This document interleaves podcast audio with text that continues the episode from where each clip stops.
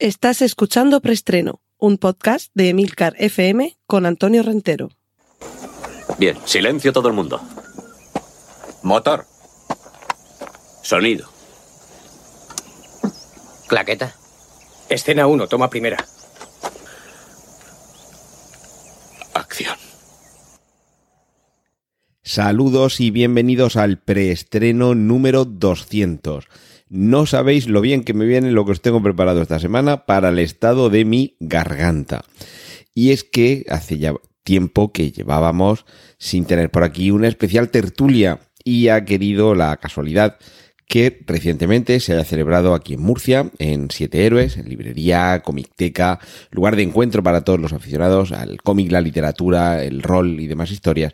Se ha celebrado parte de Ex Libris, la quinta semana internacional de las letras de la región de Murcia, una serie de conferencias en las que tuve la, la suerte de participar en una de ellas. Tuvo lugar el miércoles 28 de septiembre bajo el título cine, arquitectura y cómic. Y bajo la batuta de Elia de San Nicolás nos reunió a quien nos está hablando junto a Vicente Funes y a Miguel Herraiz para hablar de, bueno, de cómo la arquitectura, las ciudades, los edificios han ido evolucionando, no solo a través de la historia, que también, sino sobre todo en su plasmación, en las viñetas y en el celuloide. Así que eso me ha dado pie para grabar aquella tertulia y ahora ofrecerosla, que podáis vosotros ser también partícipes de, esa charla, ese coloquio que hubo en Siete Héroes, insisto, con Elia de San Nicolás, con Vicente Funes, con Miguel Herraiz y conmigo mismo, para hablar de estas cosas que yo creo que nos gustan a todos. Eh, si os gusta un poquito la arquitectura, vais a ver cómo se ha visto reflejada en la historia de, del cine y del cómic. Y si os gusta el cine y os gusta el cómic, pues vais a poder ver también cómo en esas películas que nos gustan, en esos cómics que nos gustan, no siempre era gratuito ni casual la aparición de tal o cual edificio representada de tal o cual forma.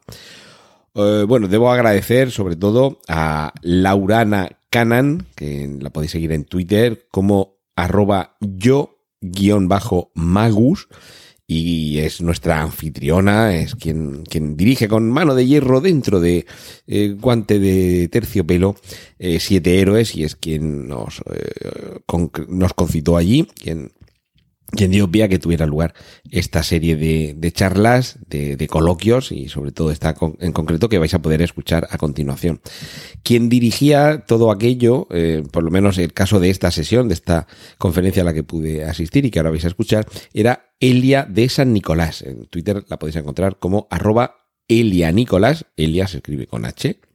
Ella es doctora en arquitectura, se define a sí mismo como, a sí misma como mente creativa, docente, emprendedora, gestora cultural, diseñadora e investigadora independiente sobre arquitectura, cine y literatura. Y no puedo sino recomendaros que la sigáis, sobre todo porque hay eh, ocasiones eh, a lo largo del año en la que detrás de la detrás de, un evento que organiza ella, eh, lo que hay es un polo de atracción potentísimo para quienes estamos enamorados de la arquitectura y del cine, porque es eh, una de las, eh, de las, yo lo diré, de los eventos que organiza es el Cinemark. Y os recordaré simplemente que este año era la arquitectura del mal el tema de esas, de esas jornadas, de ese ciclo de arquitectura, cine y cómics. O sea, fijaos, si, bueno, además Elia es una, una, mujer interesantísima y aunque actuaba como presentadora y coordinadora, afortunadamente también pudimos contar con sus aportaciones. Otro de los eh, presentes era Miguel Herraiz, un eh, ilustrador que en Twitter lo podéis seguir también, arroba Miguel Herraiz guion bajo y también con H, este Herraiz, y es un ilustrador magnífico y además él mismo es también arquitecto, con lo cual tenemos a alguien muy versado precisamente en, en, hablar de estos edificios. Y por último, que decir de mi querido Vicente Funes, es eh, técnico especializado en bibliotecas, es el coordinador de la Comicteca de la Biblioteca Regional de Murcia y además es quien, quien dirige las estrategias digitales de la Comicteca y es en la región de Murcia una de las personas que más sabe de cómics y también, por supuesto, de cine. Así que es también un perfil más que relevante para, eh, para tenerle en esta charla.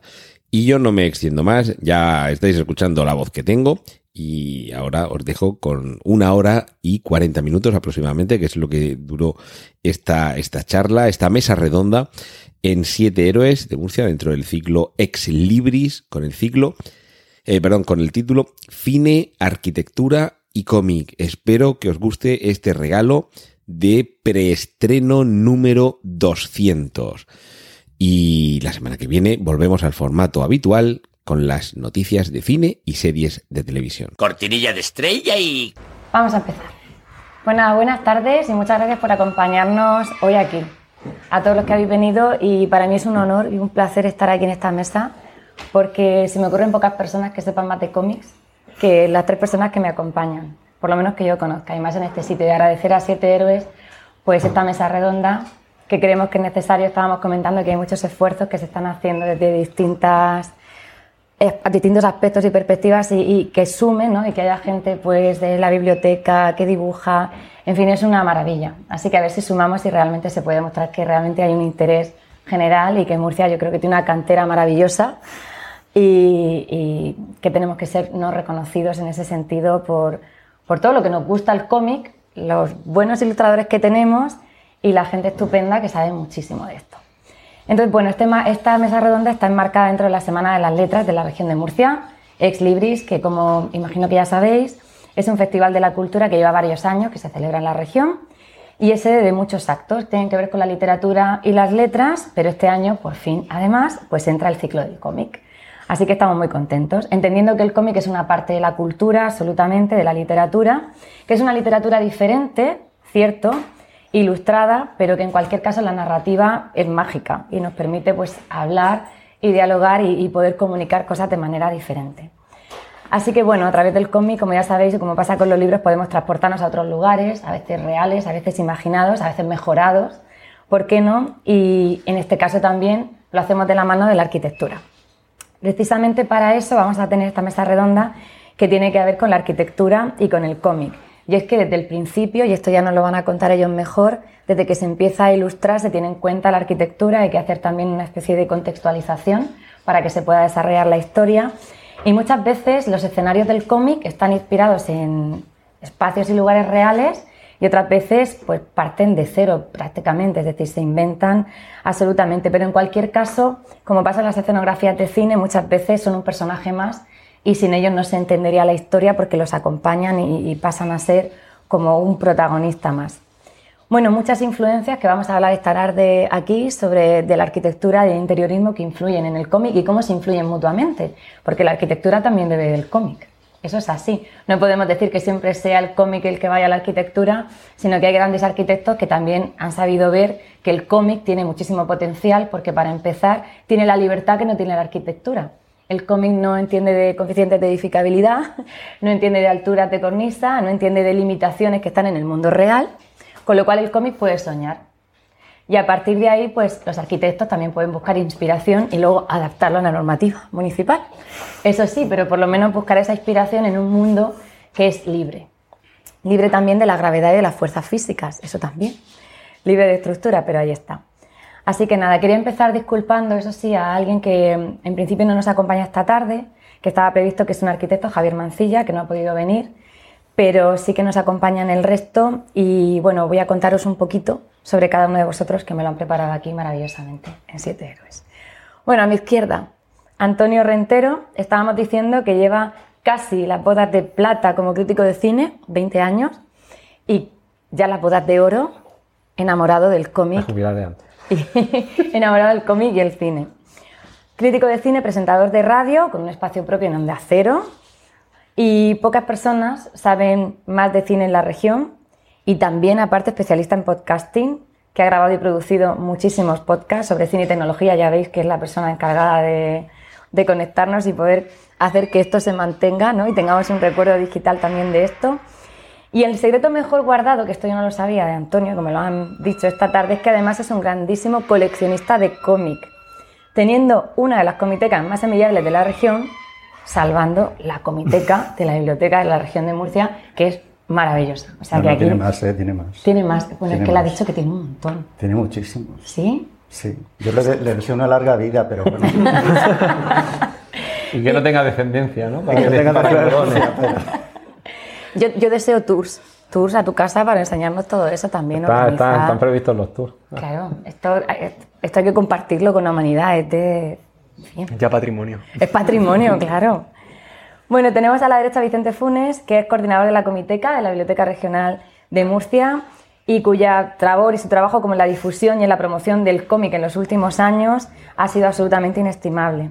Porque el empeño, la enorme y completísima labor que realiza en la biblioteca, gracias a la Comiteca, y yo personalmente quiero darle las gracias y esto es personal, esto no lo pone aquí, lo añado, porque sin la biblioteca no hubiera podido salir jamás un ciclo de cine y arquitectura del que ya llevamos dos ediciones. Se llama Cinemark, hace dos años. También con el Ayuntamiento de Murcia empezamos con Murcia, guarida de superhéroes, y analizamos pues, todas las viviendas de Murcia, todos los edificios de Murcia, que si los superhéroes más conocidos vivieran aquí, pues dónde podrían vivir, ¿no? Realmente. Entonces, pues localizamos, localizaron ilustradores y arquitectos de la mano, metieron a Iron Man en el Parque Científico de Murcia, que estuvo estupendo. Aquaman se fue a los molinos del río. Eh, Batman vivía en la parte gótica de la catedral. O sea, el profesor Xavier lo metieron en San Esteban, porque ahí había un colegio. Entonces fue maravilloso. La masa terminó en, creo que fue los baños árabes por la Gran Vía, ahí destrozando por la noche cosas. Pero fue maravilloso porque a través de los superhéroes conseguimos acercarnos al patrimonio de la ciudad de Murcia, de dónde vivirían realmente si vivieran aquí. Y aprendimos. Eso fue hace dos años. El año pasado con la biblioteca regional le tocaba ver, le tocaba el turno a los villanos y villanas, que son muchísimo más divertidos. Porque como ya sabéis, los superhéroes se esconden, los villanos se exhiben, les encanta. Además, los villanos aprendimos que tienen problemas con los humanos y tienen problemas con, generalmente con los humanos. Y ya está. Porque con las mascotas les encantan y son unos grandes entendidos de arte contemporáneo. Y una persona que tiene sensibilidad artística no puede ser tan mala.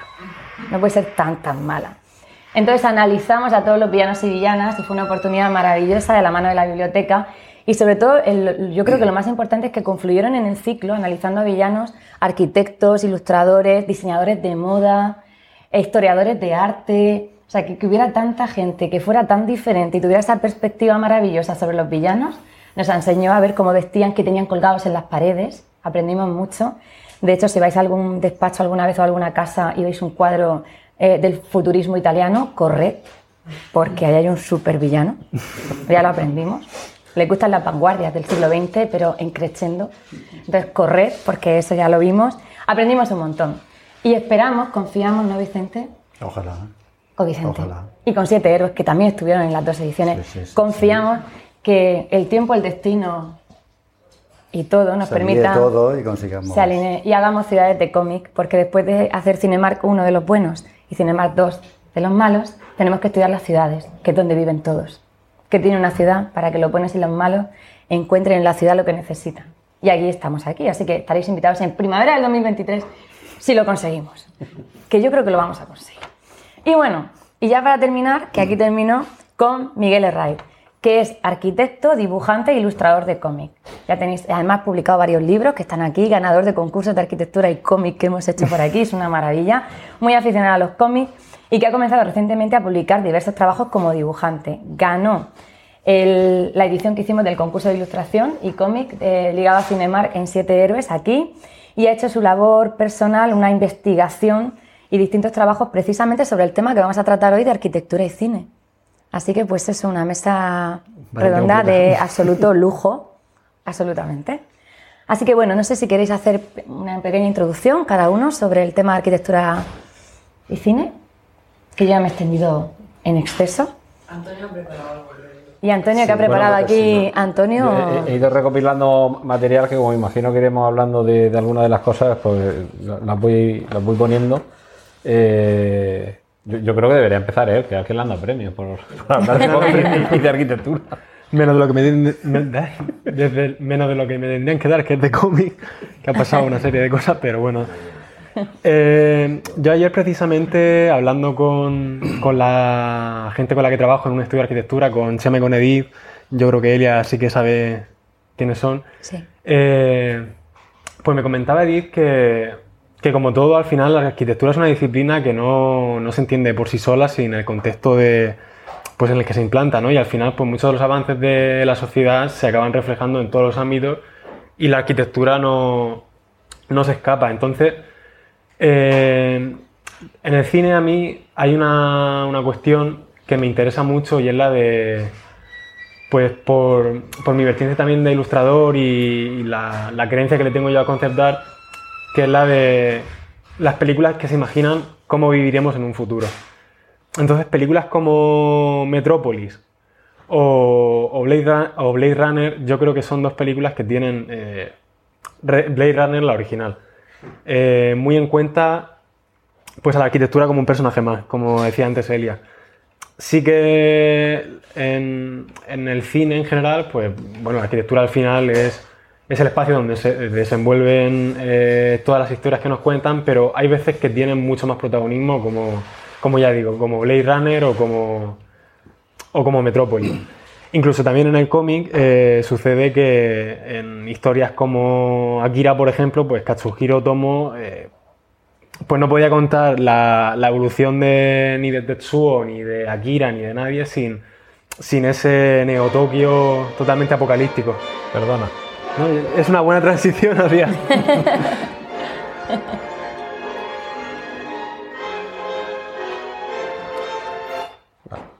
Perdón. Que quería que se viera, pero no otra parte. No, yo por mi parte... No, que como estaba hablando de Sí, Metrópolis. de Metrópolis, tenía- bueno, en, en Sí. este caso... Quiero decir, la arquitectura, si no es el personaje principal, es el, el secundario que va de la mano. Y, es genial porque es un poco lo que, lo que comentaba, es ese intento de, ver y de, y de imaginar cómo se verían la- las ciudades en el futuro. O sea, es básicamente la evolución de, la sociedad eh, trasladada o reflejada en la arquitectura. En este caso, pues bueno, eh, digamos que preveía cómo, cómo los avances tecnológicos al final iban a, a dominarlo prácticamente todo. a- ¿Qué pasa? Hay un cómic también, no sé si lo tenéis, Laura, el de Metrópolis, no sé si os queda. Han trasladado la, la peli y la han adaptado a, a cómic. Yo ¿Será creo- Sherlock Holmes? Sí. Sí. Yo tengo que decir que a mí siempre me ha parecido que en, en el cine es como mucho más optimista de, lo que va el progreso tecnológico en la, en la realidad. Porque en Odisea 2001, Total. entonces es como iba a ser en el 2001. Y que luego ya superamos el 2015 de Regreso al Futuro. Superamos el viaje en el tiempo al Bueno, futuro. yo no supero ese bajón, la verdad. Porque que no haya un edificio donde un holograma de un tiburón Ahí está. mm, me coma, yo Eso no es. lo supero. Y que además la película esté dirigida por el hijo de John Landis. Es verdad, es verdad. Claro. Entonces yo, yo creo que no, que es decepcionante en el sentido de que, de que el cine siempre es mucho más positivo, de que va a desarrollarse el progreso muchísimo más. Y luego, una decepción continua. y no llegamos, no llegamos a ese tiburón del holograma, no llegamos a, a los monopatines voladores. Eso pasaba en el 2015, yo me acuerdo cuando Voladores pasó. no, pero patinetes eléctricos están en la ciudad llena. Pero nos falta ahí el, el regreso al futuro y las zapatillas que Y se las ponen. gorras holográficas, sí. Claro, y eso pasa en el Y 2001. la chaqueta que se seca automáticamente. Totalmente. El yo futuro creo- ya no es lo que era. No es lo que era. Es, yo creo que siempre hay un cierto componente de decepción de que el, el cómic y el cine es mucho más optimista de a lo que podemos llegar y nosotros en nuestra condición humana pues no llegamos. Pero yo creo que depende, No, no. depende de lo que te quiera contar, quién te lo quiera contar y cómo te lo quiera contar, porque hay visiones optimistas y visiones pesimistas. Y eh, en, el misma, en la, en la misma novela, que no es seguramente la primera vez que se cuenta el- la visión al futuro de alguien que es capaz de viajar al futuro del presente, que es la máquina del tiempo de, de Wells, lo que vemos precisamente es que en el futuro hay dos estamentos completamente separados, Sí. que no sé si vamos hacia ello, de los, los morlos y los iloi, unos esclavizados bajo Totalmente. tierra y monstruosos, que seríamos los autónomos, y luego una, una, una capa feliz, idílica, que no sabe de dónde provienen las cosas, que sean la- las clases acomodadas. No quería yo decirlo, no quería yo decirlo. Y, y- y ya tienen las dos visiones. Luego hay quien derrota hacia el optimismo y hacia el pesimismo, pero eso lo tiene como lo que estaba diciendo, de la concepción de la ciudad, porque al final la arquitectura es hija, de, es hija del hombre. Sí. En cada civilización hay una respuesta distinta a, a cómo vivimos, no solo de, para pasar la noche, sino donde se desarrolla la vida social, y a partir de ahí se configura una serie de edificios con unas funciones, pero también en función de la visión que tiene el creador. Mm.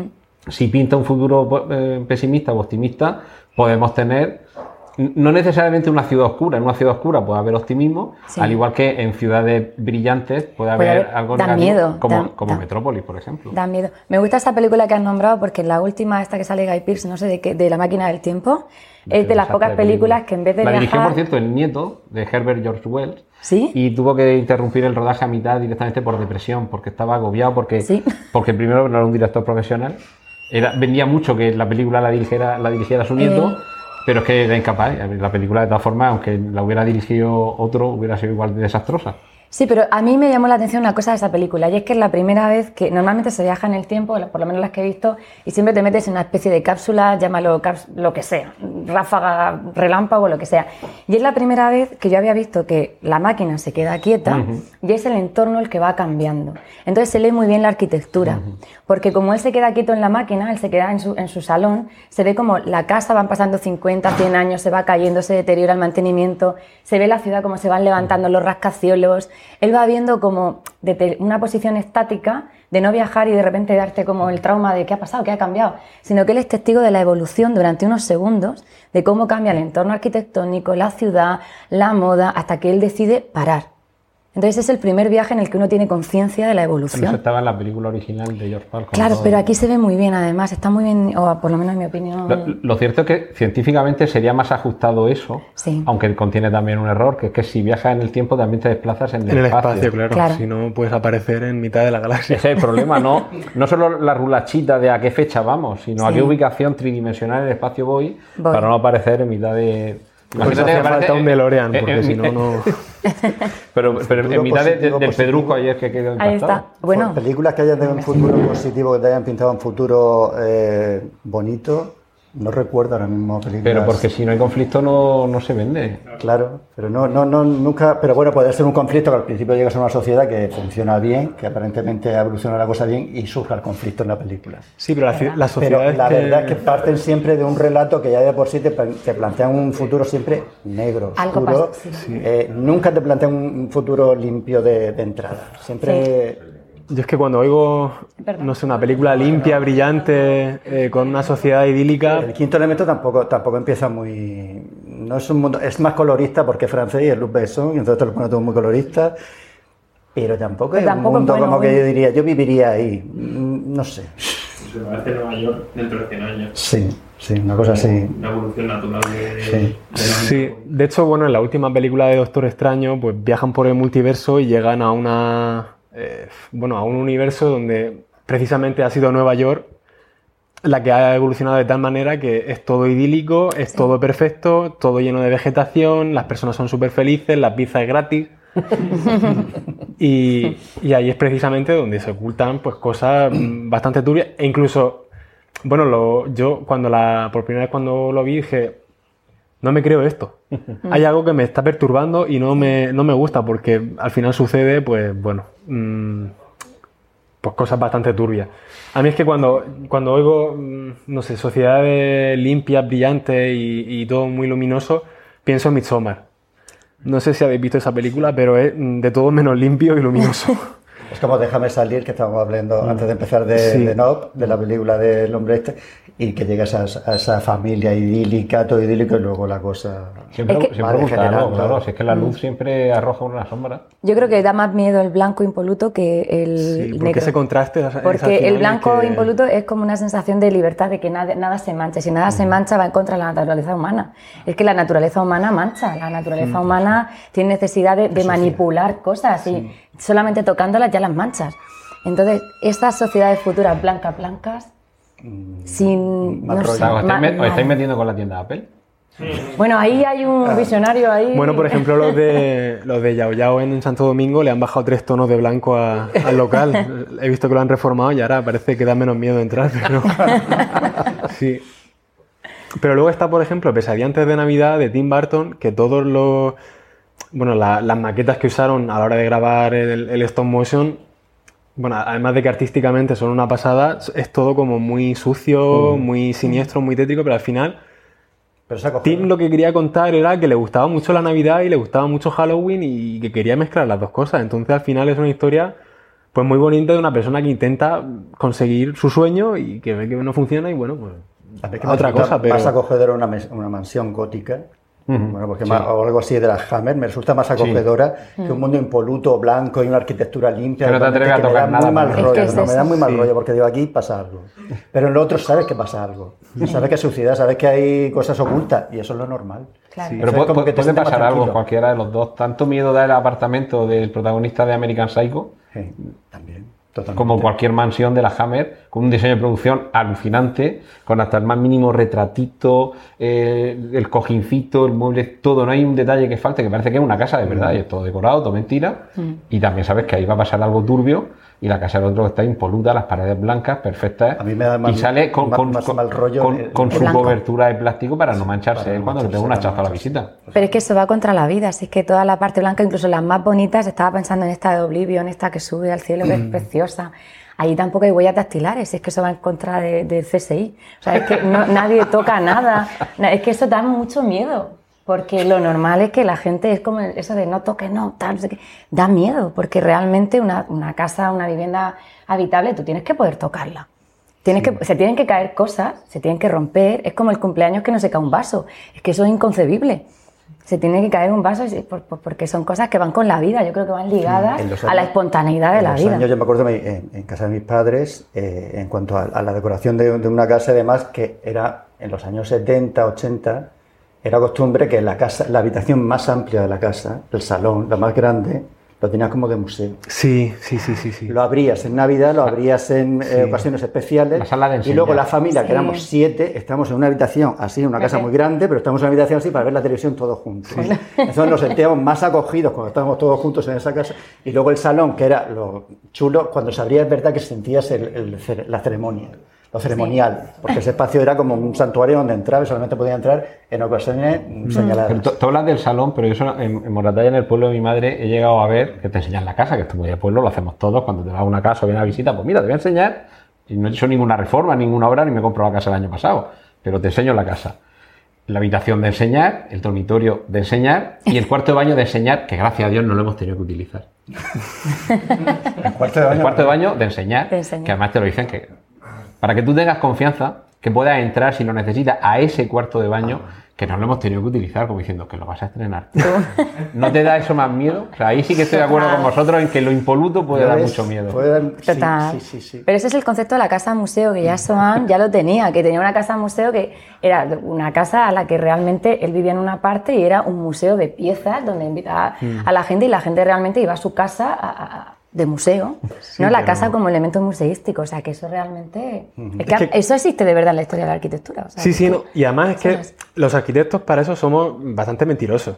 Porque a la hora de, de fotografiar una vivienda o un edificio que está recién hecho, se hace siempre sin ningún tipo de. de- sin ningún tipo de rastro de, de una persona que ha vivido ahí. Entonces, pues bueno, son eh, edificios o, o una arquitectura pues de un carácter estético súper chulo, pero mm, dices, vale, pero aquí mis cómics, ¿dónde, ¿dónde están? Claro. ¿Dónde entran?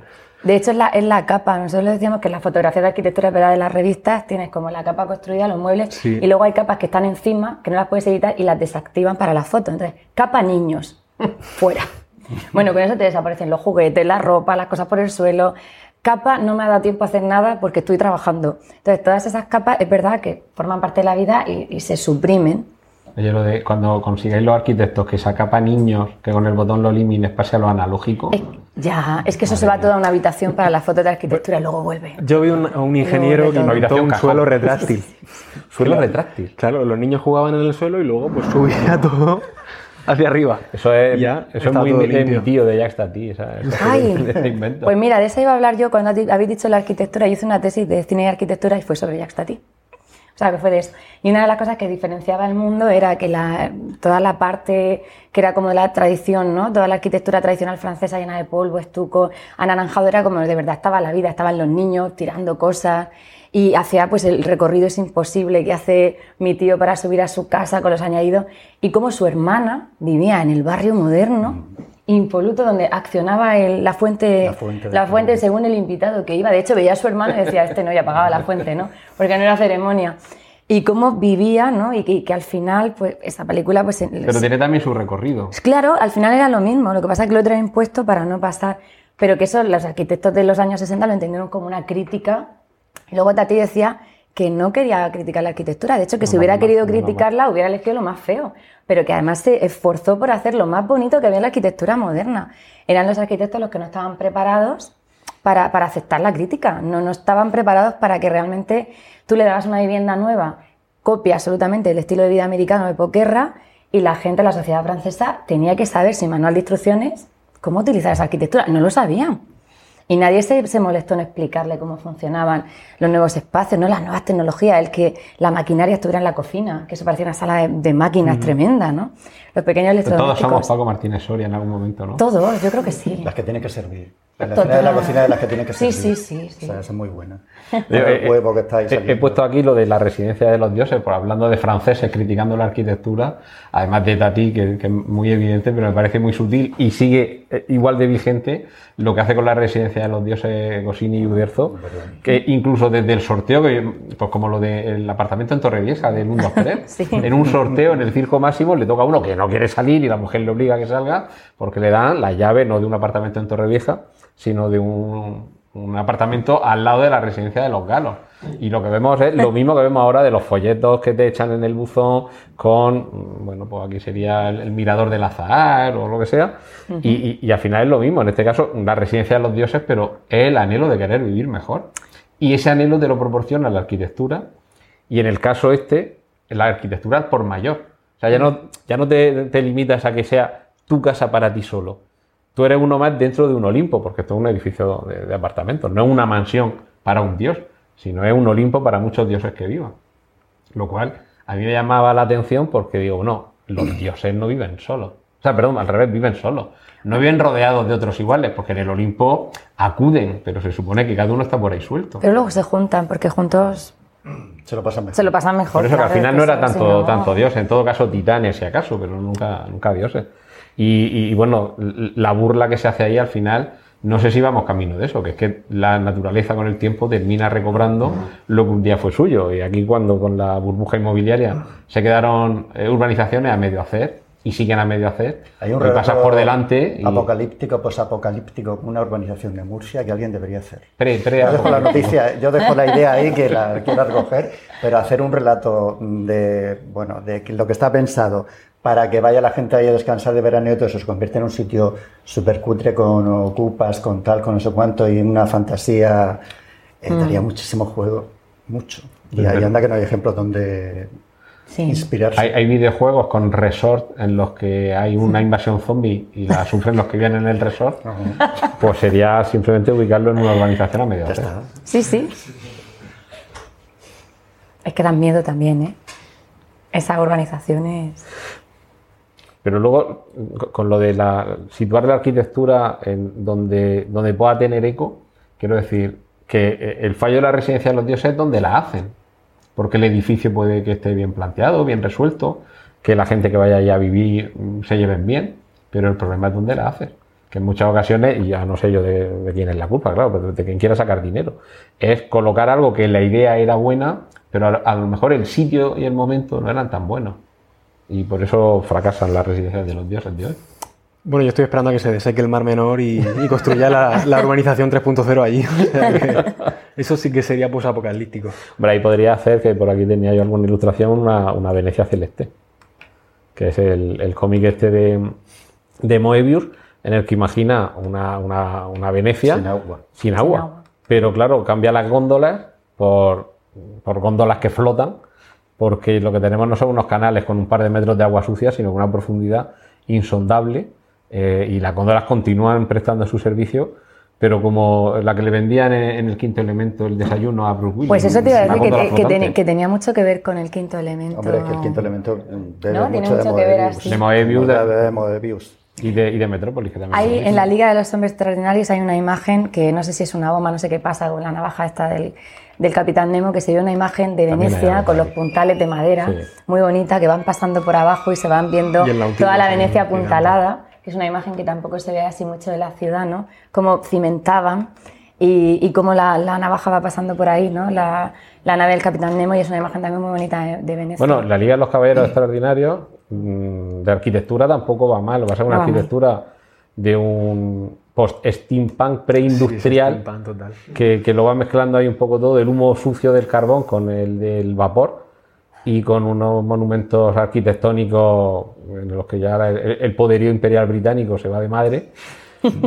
y, e incluso en los bajos fondos. El, Mm. el Nautilus, el que sale en el cómic, es menos estilizado, eh, un poco más industrial el de la película. La Sí. película es, es un horror como película, pero si la ves con el volumen bajado y sin seguir la trama, La está muy muy bien. entretenida. pero ese submarino que dice, vamos a ver, os vaya a cargar Venecia, sí. Pero no es que ese submarino no cabe por ahí. Pero estiloso es, estiloso es, Belto ahí cu- Hay un punto que dices, ¿cómo va a doblar la curva? Sí, yo también estaba pensando que no, no torcía, ¿eh? Digo, pero bueno, ahora sí, marcha atrás como aparcando, mal aparcado y eh, hay que confiar en Nemo. Falta, falta alguien que, haya un, que, ha- que haga un montaje con esa película, que, que lo ponga un poco hacia atrás, en plan moviola, y que le introduzca el pitidito este del pip. Bueno, bueno, entonces ya.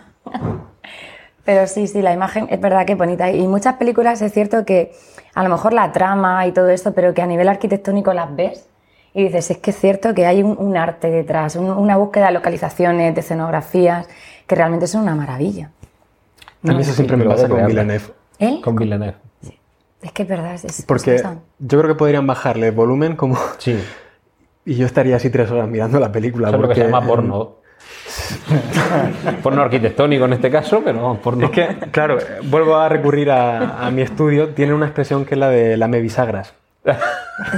Porque muchos desarrolla. arquitectos vamos ahí mirando el, el detallico a ver cómo lo han hecho, cómo lo han realizado. Y es porno, para nosotros eso es, es totalmente... Bueno, en ese sentido me imagino que lo máximo será Gaudí, que hasta el último tornillo de la última bisagra no es gratuito, ni es casual, ni es de la ferretería de la esquina. Pero Eh, muchos así, no solo Gaudí, ¿eh? No, muchos no. Sí, ah, Sí, sí, ah, te digo yo. ¿Más que de sí. 10? Eso debe ser un toque o ¿Más algo de así. Seguro. Sí, hombre, a mí a nivel contemporáneo, pues los arquitectos tienen unos detalles que, Brutales. que son más finos que, en fin. Pero, mm, vamos, yo cada vez que veo una, una película de este hombre, me da igual lo que me cuente porque el diseño que tiene, la elegancia... De hecho, eh, ayer en clase con, con Rubén, eh, que es profesor de, de dibujo, eh, decía que la- muchas veces que las composiciones centrales eran más aburridas a la hora de... Pero a mí es que ese hombre, o sea, mm, Denis hace unas composiciones mm, pues totalmente sobrias, mm, eh, estáticas, pero con una magnificencia y una, mo- una monu- monumentalidad que... Porque yo tanto en Dune como en, como en Blade Runner, Ujú. Sí. Sí. si es que para mí eso es, vamos, mm, que me, que me tiren concept art así constantemente a la cara. Además jugando mucho con la, con la luz, ¿no? O sea, quiero decir, no solo, o sea, eso que, que se dice que el, el Partenón en realidad está construido en torno a un rayo de luz, pero que Villeneuve en muchas ocasiones lo que hace más que jugar con lo corpóreo y lo sólido de las edificaciones es con el juego que hace la luz dentro. Sí, construye con la luz. En Blade Runner 2049 hay algunos Total. momentos que el, el- el poderío lo tiene la luz y las sombras ¿Cómo de las que la, va huyendo. la base de donde está este hombre? Mm, me sale Morbius, el actor. Jared Leto. Leto. Jared Leto. Sí, pues, pues en la base que no me acuerdo ahora mismo el cómo se llama, eh, toda esa escena Mm.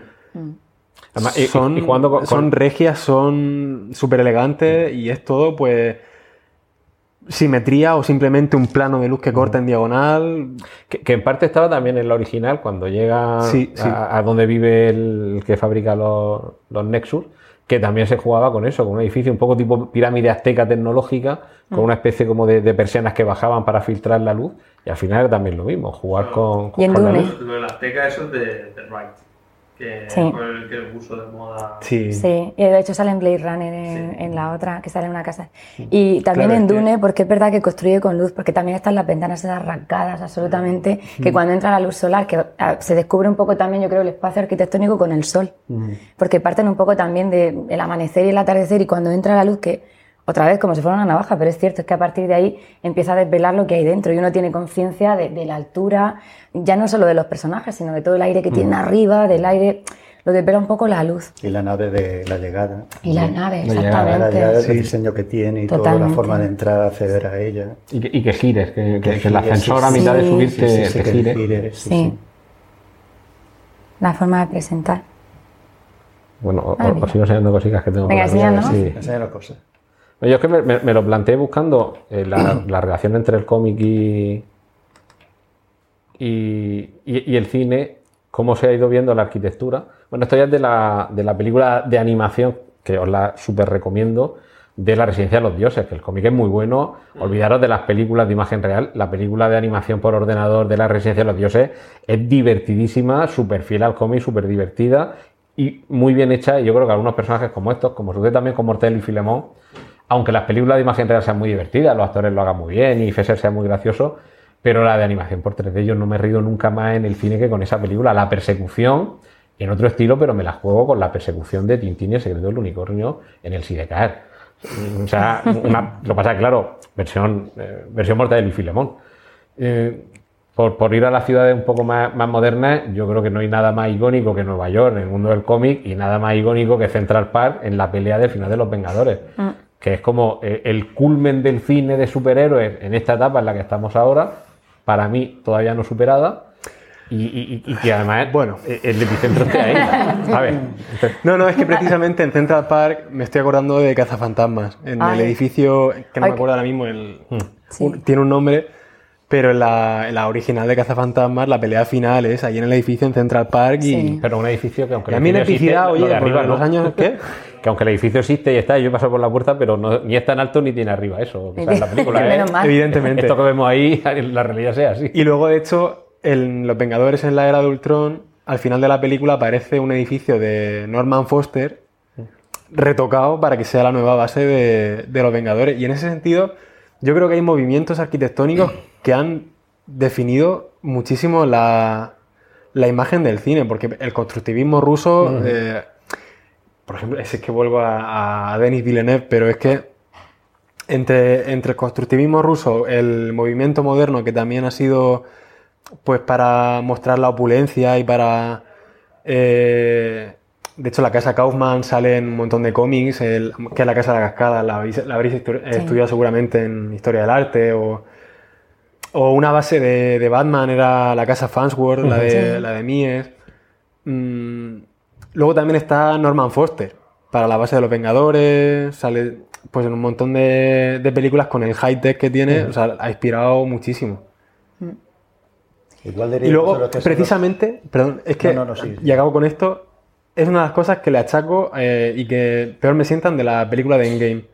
Que la batalla final, a pesar de, efectivamente, a pesar de ser una cosa tan épica, la redujeran a, a una A pelea en el, en el descampado de del campo Cartagena, porque Sí, sí, Eso cierto, arquitectónico se cierto. pierde un poco, ¿no? Pero es que ahí se hubiera perdido mucho patrimonio arquitectónico, Claro. ¿eh? Si llegan a meterse en una El ciudad, vamos, ahí no- hubiera no- ido... Bueno, pero es que también estaba el hombre de acero. En, eh, Superman se cargó con, en la claro. primera toda, toda, toda Nueva York. Bueno, Nueva Yo, York. yo llevé a mi madre a ver El hombre de acero y cuando termina digo, ¿qué te ha gustado? Y dice, mucho escombro. Muchos escombros.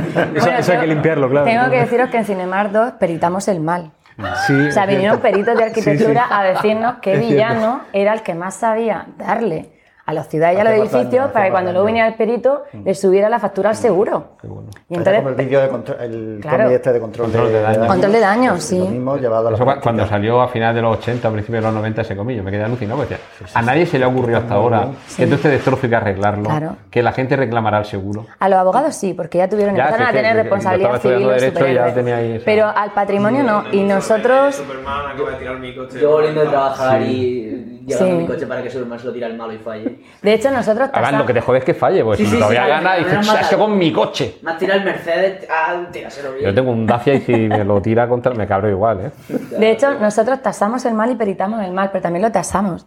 Es decir, también tasamos en cuánto, por ejemplo, vivía, era la vivienda del Duende Verde. Sí. En el mercado actual, si estuviera, ¿cuánto? y ¿Cuánto- creo que eran cuánto valdría? 68 millones de euros que valía. ¿qué tal O sea, tasadores reales de una sociedad de tasación española dijeron, mira, por el método esto vale tanto, y creo que eran 100 millones de euros la vivienda del señor acuerdo, pero de, los Simpsons, porque sí. tenía explotación económica al lado, que la central La nuclear. central nuclear la tenía cerca. Sí, tenía una depreciación económica por peligrosidad un- radiactiva. No, el No, eso no era muy bajo bueno. precio. Claro, pero luego Sí, tenía el trabajo al lado de casa. Entonces al final bajaba de 150 a, Hombre, lo que te ahorra en gasolina. a 100, claro. Eso sí. La produces eso sí. Tú, energía Claro. ir al trabajo. Y yo quería preguntaros, porque esto sí que lo hablamos, que es para también verlo en Cinemas, pero esta colación, a ver qué vosotros pensabais, porque nosotros comentábamos en la otra edición de Cinemas que hay algunas ciudades que se van descafeinando con el tiempo y su parte oscura pasa al personaje. Quiero decir, a ver qué pensáis. Gotham en el cine. Gotham, mm, el primer Gotham, el de Tim Burton, súper gótica, oscura. El personaje no estaba tan traumatizado, estaba medio traumatizado. Pero la, la ciudad era muy oscura y realmente era muy gótica. Entraba la luz, mirabas para arriba. Y luego, poco a poco, todas estas ciudades se van convirtiendo en Nueva York poco a poco. No saben por qué, pero se van pareciendo a Nueva York. Y conforme se van pareciendo más a ciudades reales, el personaje se vuelve más oscuro. Pero más oscuro, más oscuro. Es como que si se tragara la oscuridad de la ciudad, como si la... la- a, a- no, a, a cambio de que la ciudad sea cada vez más luminosa y se parezca más a las ciudades que conocemos, el personaje eso se ve que no lo puede evitar y se pone cada vez peor, que necesita un psiquiatra de verdad. Bueno, en esta última no sé yo, porque la de. Nolan sí que era Nueva York, claro, pero esta última No- no- ha sido... Nueva York, a partir de la segunda, la primera es Chicago. claro, va- están entre Nueva York y sí, Chicago, sí, están ahí sí, porque que, lo- que Chi- que Chicago no es una isla. claro, los metros de. Chicago les metro gusta mucho. pierde, Entonces, sí, lo- claro, caballero- Los metros les gusta mucho el metro volado de Chicago porque ahí tienen que parar y los metros explotan. Pero es verdad que se van pareciendo y es una pena que Metrópolis cada vez sea más Nueva York y Chicago, Gotham cada vez sea más Nueva York y Chicago, Wakanda resiste. Pero poco a poco se irá apareciendo porque tienen tendencia a parecerse a ciudades reales y es una pena, no sé qué pensáis. Expon, per- perdona que corte, expon lo que habéis contado antes sobre cómo- que Murcia es Wakanda. Ah, bueno, aquí un, un compañero nuestro que admiramos mucho Y el profesionalmente. limón es vibranium. Claro, pues comentó una vez que realmente no nos habíamos dado cuenta, pero que Murcia tenía, esto lo comentó un ilustrador al que admiramos y apreciamos muchísimo. Comentó que él, en su opinión, pues Murcia tenía un escudo Wakanda. Entonces, que no nos dábamos cuenta, pero el que, por ejemplo, cuando salía el tiempo y pasaran, va a llover en Valencia y luego en Almería y nos saltaban, era porque en realidad nos estaban protegiendo, porque se vivía tan bien aquí, tenemos tan buen clima, somos tan buena gente, se come tan bien, hay tanto talento que nos tenías que proteger y que la gente no viniera a vivir aquí y nos saturara, porque entonces ya perdíamos la identidad y nos convertíamos en una ciudad del montón. Entonces, que en realidad cada vez que nos saltaban o que el ave no llegaba, era porque nos protegían. Y entonces que realmente teníamos que darnos cuenta de que realmente mm, teníamos muchas cosas muy buenas y, y que teníamos un escudo Que protector. tenemos que agradecer que estemos olvidados. sí. Sí, sí, sí, que, era, que realmente teníamos que concentrarnos en la parte positiva porque en la parte que había dentro, ¿no? Del, del talento, el buen clima, la buena gente disfrutarlo. y disfrutarlo. Y no estar empeñados en ¿por qué no nos nombran? ¿Por qué no nos nombran? Es que es mejor que no nos nombren, que no nos nombren. Y realmente es todo cuestión de perspectiva. No sé qué pensáis, pero sobre todo en las ciudades y de- que se van descafeinando, como el café, ¿no? Que pasa de ser negro, negro a cada vez con más leche. a- a- ¿Cómo pasa un café de ser una ciudad de ser un café solo a una leche manchada? No, esa, esa lectura ¿Cómo? que hace como siempre, hace lecturas chulísimas, eso de que se haya ido pidiendo la parte oscura al superhéroe, se haya vuelto más oscuro y todo eso. Sí, pero bueno, eso a lo mejor tiene más que ver con Tim Burton, la diferencia entre Tim Burton y, y- y Nolan, que son los que han hecho el, el- Sí. el cambio ese, porque Nolan va por otro rollo totalmente distinto al de Tim Burton. Entonces, por ahí, yo de, arquitectónicamente creo que el superhéroe más arquitectónico, al menos por la, por la memoria, por las imágenes que yo tengo, sería Spider-Man. El que vería más, porque como él por sus poderes depende de la arquitectura para desplazarse por la ciudad, Sí. los planos de ciudad están permanentemente presentes en todas las viñetas de, de Spider-Man, en las películas y en todo, ¿no? Spiderman en un pueblo de Albacete muere. Bueno, de hecho, En el rincón de No hay Benicornia. árboles, no hay montañas. no hay- ¿Qué hace? Claro. Es su cristonita, Albacete es la cristonita de piedra. comentarista que decía, tú méteme a mí eh, a Spiderman con un descampado y, y yo salgo ganando". Pero precisamente la película de Homecoming, perspectiva. cuando Sí, volvieron a, sí. a retomar a Spider-Man, eh, se veía, había una escena de él en los barrios residenciales de Queens, pues, bueno, corriendo porque no hay otra cosa que hacer. Claro. Y entonces sí que... Pero además de Spider-Man, yo creo que Daredevil sí que tiene un montón de relación Sí. con... Bueno, por lo Mm. menos con Hell's Kitchen, a lo mejor no con todo Manhattan, pero, pero también es, es un superhéroe que está muy vinculado a la ciudad. Eso, eso proviene de Spirit, el, el personaje de Sí. Will Ah. Eisner, Sí, que claro. en, en realidad es uno de los primeros defensores de su ciudad y es de donde se identifica lo que luego ha sido Daredevil y ha sido Batman, que es el, el tomar la iniciativa de yo soy la ciudad, Mm. que por cierto es lo que pone en la lápida de Lovecraft, soy, yo soy Providence. O sea que Mm. esa identificación, en este caso de Lovecraft con su, con su ciudad, Stephen King con su estado y estos personajes de ficción con sus ciudades, al final es un poco como eh, yo soy la última defensa para que se mantenga la paz, la justicia, el estilo de vida americano en, estas ciudades. Lo que pasa que, claro, ahí lo que necesitas es tener una metrópolis con minúscula con la que se puede identificar mucha gente para que diga, vale, qué bien tener, como se llamaba aquí en España, un dan defensor que permita que mi ciudad siga teniendo unos valores y que siga teniendo una paz, porque antepone la seguridad y la justicia en esta ciudad a otros valores. Cosa que Superman, aunque es el defensor de Metrópolis, pero también por sus poderes, él es el defensor de la Tierra, de todo Claro. el planeta. De hecho, yo ahí os quería hacer una, una pregunta que no la hemos planteado para Cinemar, pero, o sea, esto es como un spoiler, pero a ver qué pensáis vosotros. ¿Qué tiene una ciudad? O sea, ¿cómo puede una ciudad, Gotham, que decíamos, hablábamos con Vicente, ser tan de Batman como tan del Joker? O sea, dos personajes psiquiátricamente absolutamente antagónicos. ¿Cómo puede ser una ciudad? ¿Qué tiene esa ciudad para darle a los dos personajes lo que necesitan? Porque como son tan características y personalidades tan diferentes, en teoría uno debería encontrar lo que necesita en una ciudad, en esa ciudad, y el otro no. Entonces, ¿qué tienen las ciudades para alimentar esas personalidades, no? Y luego, por otra parte, ¿qué tienen las ciudades para algunos elementos psiquiátricos, no? De algunas patologías para alimentarlas más, para que se hagan más fuertes. ¿Es el tráfico, es el ruido? ¿Es Yo creo que es el qué- caos. ¿Qué pasa? Creo que es el caos como concepto. Claro. Porque eh, en el caso de Batman, pues él surge como una necesidad para apaciguar ese caos.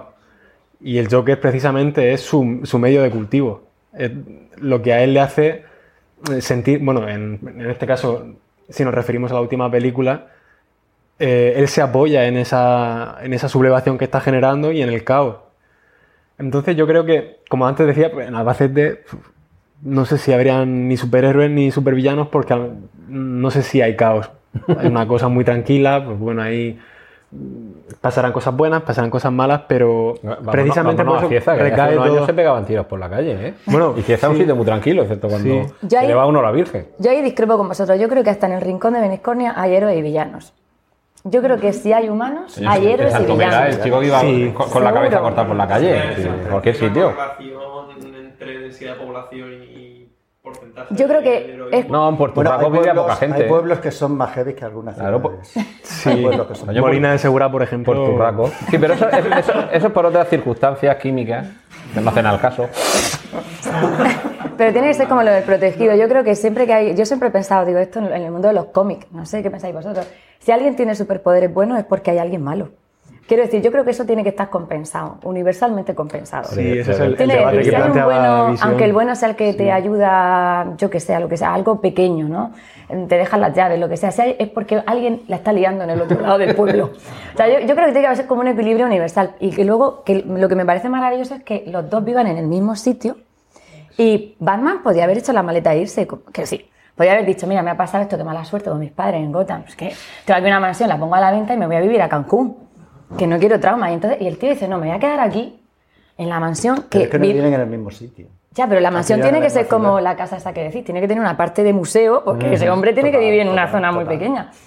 Entonces, decir, me quedo aquí, a pesar de que del que le ha hecho esto a mis padres está aquí, a Bueno, pesar de. Pero se que queda al cabo de los años. Primero pasa Bueno, su sí, duelo, ¿eh? se va ahí, Sí. pero luego vuelve. Pero yo creo que es parte de la personalidad de Batman, ¿no? El masoquismo. Sí, A lo mejor, ¿eh? sí. Totalmente. Claro, Quiero decir-. Mira, mira ellos, Batman y Robin, eso. Ahí hay, Ahí, ahí hay algo, ahí hay algo. ahí sobre eso todo con- Intentaban contarnos algo que no vimos en su momento. No, pero, pero, a ver, esa vocación de sufrir te llega cuando al cabo de un periodo en el que, bueno, pasar las fases del duelo, esas que Homer Simpson las pasa en en 10 segundos, Sí. pues las pasa en 15 20 años y adquiere, como diría Niso, una serie de capacidades a lo largo de su vida Claro. que le hacen tomar conciencia de que lo que debe hacer es defender su ciudad, no por Sí. él, sino porque en parte, que esto ya es un constructo que va llegando con el cómic, en el cómic a lo largo del tiempo. Es un poco como el legado de sus padres. Esta ciudad mató a, mi pa- a mis padres porque, aunque ellos querían, no fueron capaces de encaminarla y enderezarla, Mm. ellos no lograron hacerlo por las buenas, ahora lo voy a hacer yo por las malas. Y además infundiendo temor a los otros, porque no hay nada más incómodo para combatir el mal que, que ir con capa. Y oscuro, no y oscuro. No, porque hombre, oscuro si conoce o tiene gafas infrarrojas todavía. Bueno, pero va elegante, también es verdad, hay que decirlo. Pero eso es como las películas de Almodóvar que vuelven, las protagonizan muchas veces al pueblo. Es verdad. Esa tendencia a volver al pueblo, a las raíces. Al a- origen. Por los superhéroes es como... Es que Almodóvar tendría que hacer una película de superhéroes. y Entonces que vuelven al pueblo, vuelven a sus orígenes. Claro, el, el Algo proceso por el que, por el que Bruce Sí. Wayne decide volver. Claro, Sí. claro, el mismo que el de, recuerdo ahora Marisa Paredes, por ejemplo, La Flor de mi Secreto, pues entonces vuelve al pueblo con su con la madre, con toda la de la mancha y todo eso. pues, Y, que se encuentra debajo de la cama escondido al padre que en realidad no estaba muerto. Efectivamente. Pero igual hay una necesidad de reconciliarse, es verdad. Al final todos esos personajes nacen ahí. Bueno, Superman no llega, pero llega ahí. Entonces tú dices, defensor de la Tierra, pues a lo mejor podía pasarse 15 días en cada sitio, ¿no? Se- supone. En Albacete, bueno, 15 días. En tal. En de cinco minutos soluciona todos los Claro, problemas. pero- y en cambio dice, no, no, me quedo aquí, ¿no? Y viajo desde aquí, esto es como mi... mi- Pero, pero mi eso también es según donde cae, porque en Superman Hijo Rojo, que cae en lugar de en Kansas, en la Unión Soviética, Anda. y en lugar de llevar la S, que significa esperanza, lleva la O 100 martillo, Que también significa esperanza. no, no, sí, según, según. Para algunos significa martillazo en la cabeza, con un piolet. Pero que, claro, Mm. Sí, que depende. según la ideología que hay en el sitio donde caes, te dedicas a una cosa o a otra. Él fue granjero en Mm. Un sitio y, y es granjero en otro. Pero claro, el, el país, la ideología y el momento no es lo mismo Superman que cae en la Edad Media, que también hay Elseworlds en los que cae en otras épocas temporales, que si cayera dentro de 200 años que lo tenemos todo solucionado y que no hay problema. Pero eso le pasa al Capitán América y tiene que resarcirse del trauma rápido. Porque el Capitán América, cuando está ahí congelado, luego, o sea, le pasan, ¿cuántos años le pasan? ¿50 años? No sé cuánto. según el cómic o según el 70. cine. Sí. Hazme una media. La peli son 80, creo. 80 años, años, una sí. media. 70, Mm, claro, de- llegaron en 2010 y poquito. Sí, desde el final, no, no el final de la Segunda Guerra Mundial, el año no sé cuándo pasan los Sí. cómics, pero años 42, 44, 40 y algo. 45, hasta el 2012, que es Vengadores. 75. Y a él le pasa que se tiene que a- a- rápidamente aceptar el cambio, aceptar la evolución, una evolución que no conoce, como un poco de, de mi tío, ¿no? de, Sí. de Tati, y aceptar que, te- que la tecnología, la sociedad y todo lo que él conoce, pero a nivel también cultural, ha cambiado y que se tiene que adaptar. Y él yo creo que se aferra, posiblemente se aferre al escudo, ¿no? que es lo que le queda un poco, ¿no? es decir, me queda el traje, me queda el escudo. Y le quedaba aquí, que por eso... Y, y claro, exactamente, y es lo que me queda de, de todo lo que conozco. Porque Que él lo han tenido que congelar para que esté a la par con que- él. claro, me queda mi amigo, claro, que, que si no... Por eso es doble trauma cuando le devuelve el escudo a, Tony Stark en la última pelea de Civil War. Claro. Cuando le dice, ¿y ese escudo es mío? Dice, pues aquí lo tienes. Pues un quédatelo". psiquiatra lo vería como liberador, Hombre, ya está curado, claro. ya se acabó. Ha soltado el Soltar escudo. ya. Y como pasan perdidos, cuando tienes problemas te dejas crecer la barba. Hombre, es que eso, eso, eso requiere una charla, una mesa redonda entera, ¿eh? Porque eh, eso, eso. Una, una, char- una mesa redonda de perdidos. De per- De los perdidos que estaban Lo haciendo. podíamos hacer en el Segura y así la llamamos de perdido al río. Eh, eh, estamos viendo, no sé si conocéis la película Dark City, porque estábamos hablando de las ciudades. Eh, algunos la vimos antes de, de- de Matrix, porque de hecho se estrenó antes, antes que Matrix, con lo cual cuando vimos Matrix nos sorprendió un poquito menos. Pero esa película y esta otra, eh, Franklin, la visión que hay sobre esta ciudad que estábamos hablando, esta ciudad oscura con una arquitectura mm, completamente irreal, es el telón de fondo perfecto para algo que parece fuera de la realidad. De hecho, yo no os quiero da- dar mucho- muchas pistas sobre Franklin. Eh, si localizáis la película, vedla porque os va a sorprender mucho y sobre todo si os gusta la arquitectura. Mm, La vi en, la vi en, en cine. Pero eh, estas dos películas, por su visión que tienen sobre la ciudad, por vincularla con el cómic, y, y os quito el tráiler porque al final lo van a enseñar al que muere, pero a mí me recuerda mucho a un cómic que cuando lo leí me sorprendió muchísimo, no sé si lo conoceréis, que se llama The Marquis, eh, como el, el marqués, y que precisamente lo que lleva es a eso, a una, a una ciudad con una arquitectura muy barroca, en el cómic que es en blanco y negro, no, quizá no sale tan oscuro como en esas películas, pero es lo que estáis diciendo de un, un escenario que con una arquitectura compleja y con, y con- y con rincones muy oscuros, es que es el escenario perfecto para esa serie de, de aventuras con un enmascarado. Sí. En el caso de Franklin y en el caso de Marquis, la religión tiene un poder muy importante, o un papel muy importante, y, y- y yo no sé si es que precisamente ese tipo de arquitectura tan recargada es la que hace que surjan esas, no sé, esa- esas almas atormentadas.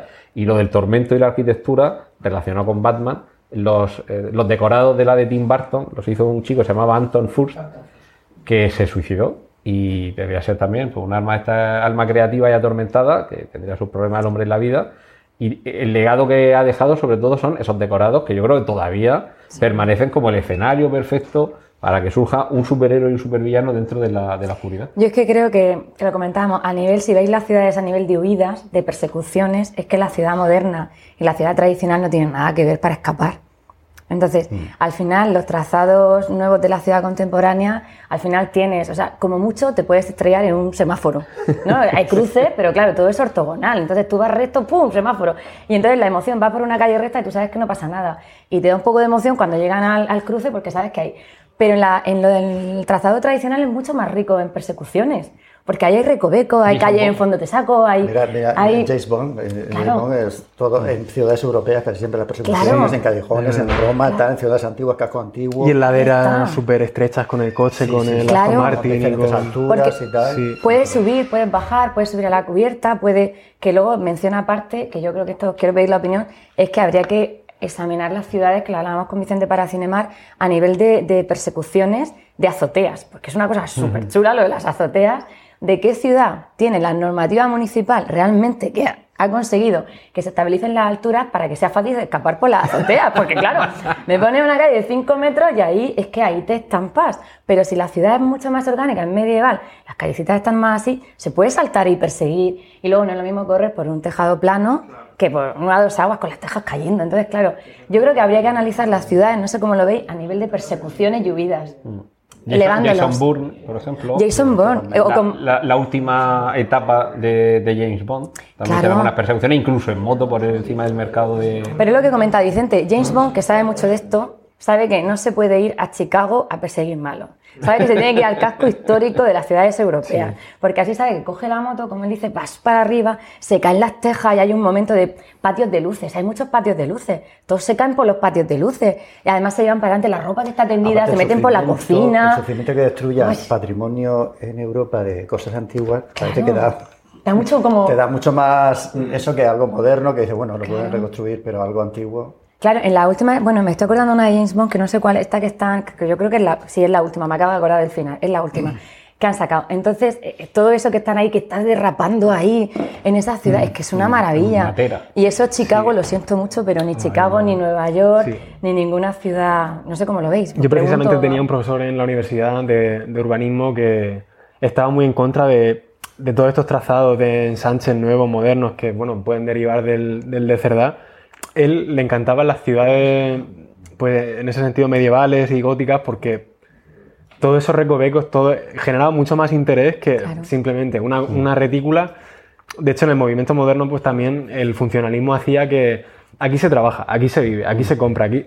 Y entonces esas ciudades no tenían ningún tipo de interés porque, porque esa funcionalidad al final hace que, que todo sea muy monótono y no tenga ningún tipo de, de gracia. Claro. Precisamente son más interesantes, sí, no, no lo había pensado así, Es que, que- que es- James Bond en, en Nueva York. Pero el Batmóvil en el Si centro das histórico de de Toledo no entra. O sea, el Batmóvil se quedaría. O igual entra, pero no sale. Bueno, a lo No mejor es sale, el- a se mejor es el Batman y los bomberos es que Batman ahí sí, pues, al mismo puede- nivel. Batman O sea, que no entra el Batmóvil. Ahí entraría Spiderman. Spiderman, ahí. Bueno, puede ser el, el patinete, a lo mejor. o el- Tienes el Bat. Bat. El batinete, el batinete. metiéndose en escaleras de incendio, en cosas así. Claro, pero- Está muy bien porque aplica lo de que hay espacio estrecho. Claro. Se diferencia de eso. Puede usar la agilidad y la ventaja es solo su cuerpo. Pero no sé si Spider-Man en- o en Toledo o por ejemplo aquí en Murcia, no sé, el balanceo lo tendría bastante difícil. O sea, Claro. entre comillas, yo creo que sería mejor Daredevil. Pero- porque Daredevil sí que puede ir Pero ahí hay que ir a- saltando Está en en- Spider móvil, o sea. Pero ahí hay que ir al ayuntamiento porque hay zonas de Murcia que sí podría pasar por las zonas de ampliación, pero es verdad que Spiderman ahí dentro, pues yo creo que hay que verlo a nivel de movilidad en la ciudad.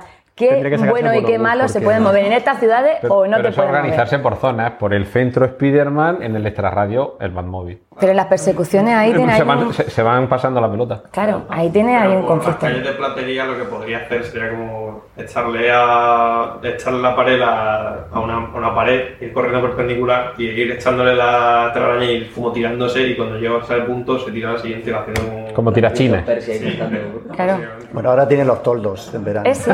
Tienen los toldos que también ahí tiene un elemento donde puede ir. Bueno, pues entonces Assassin's Creed puede ir por ahí. Sí. El Assassin's Creed también he jugado mucho con. Bueno, antes, ahora ya no sé dónde eran. Pero cuando fueron progresando desde la Edad Media hasta la Victoriana, y cuando llegaron a la Victoriana, cambiaron toda la. En Londres cambiaron toda la planta de los edificios y las calles eran más anchas, ya no podías saltar de un lado a otro y tuvieron que meterle el mecanismo ese del.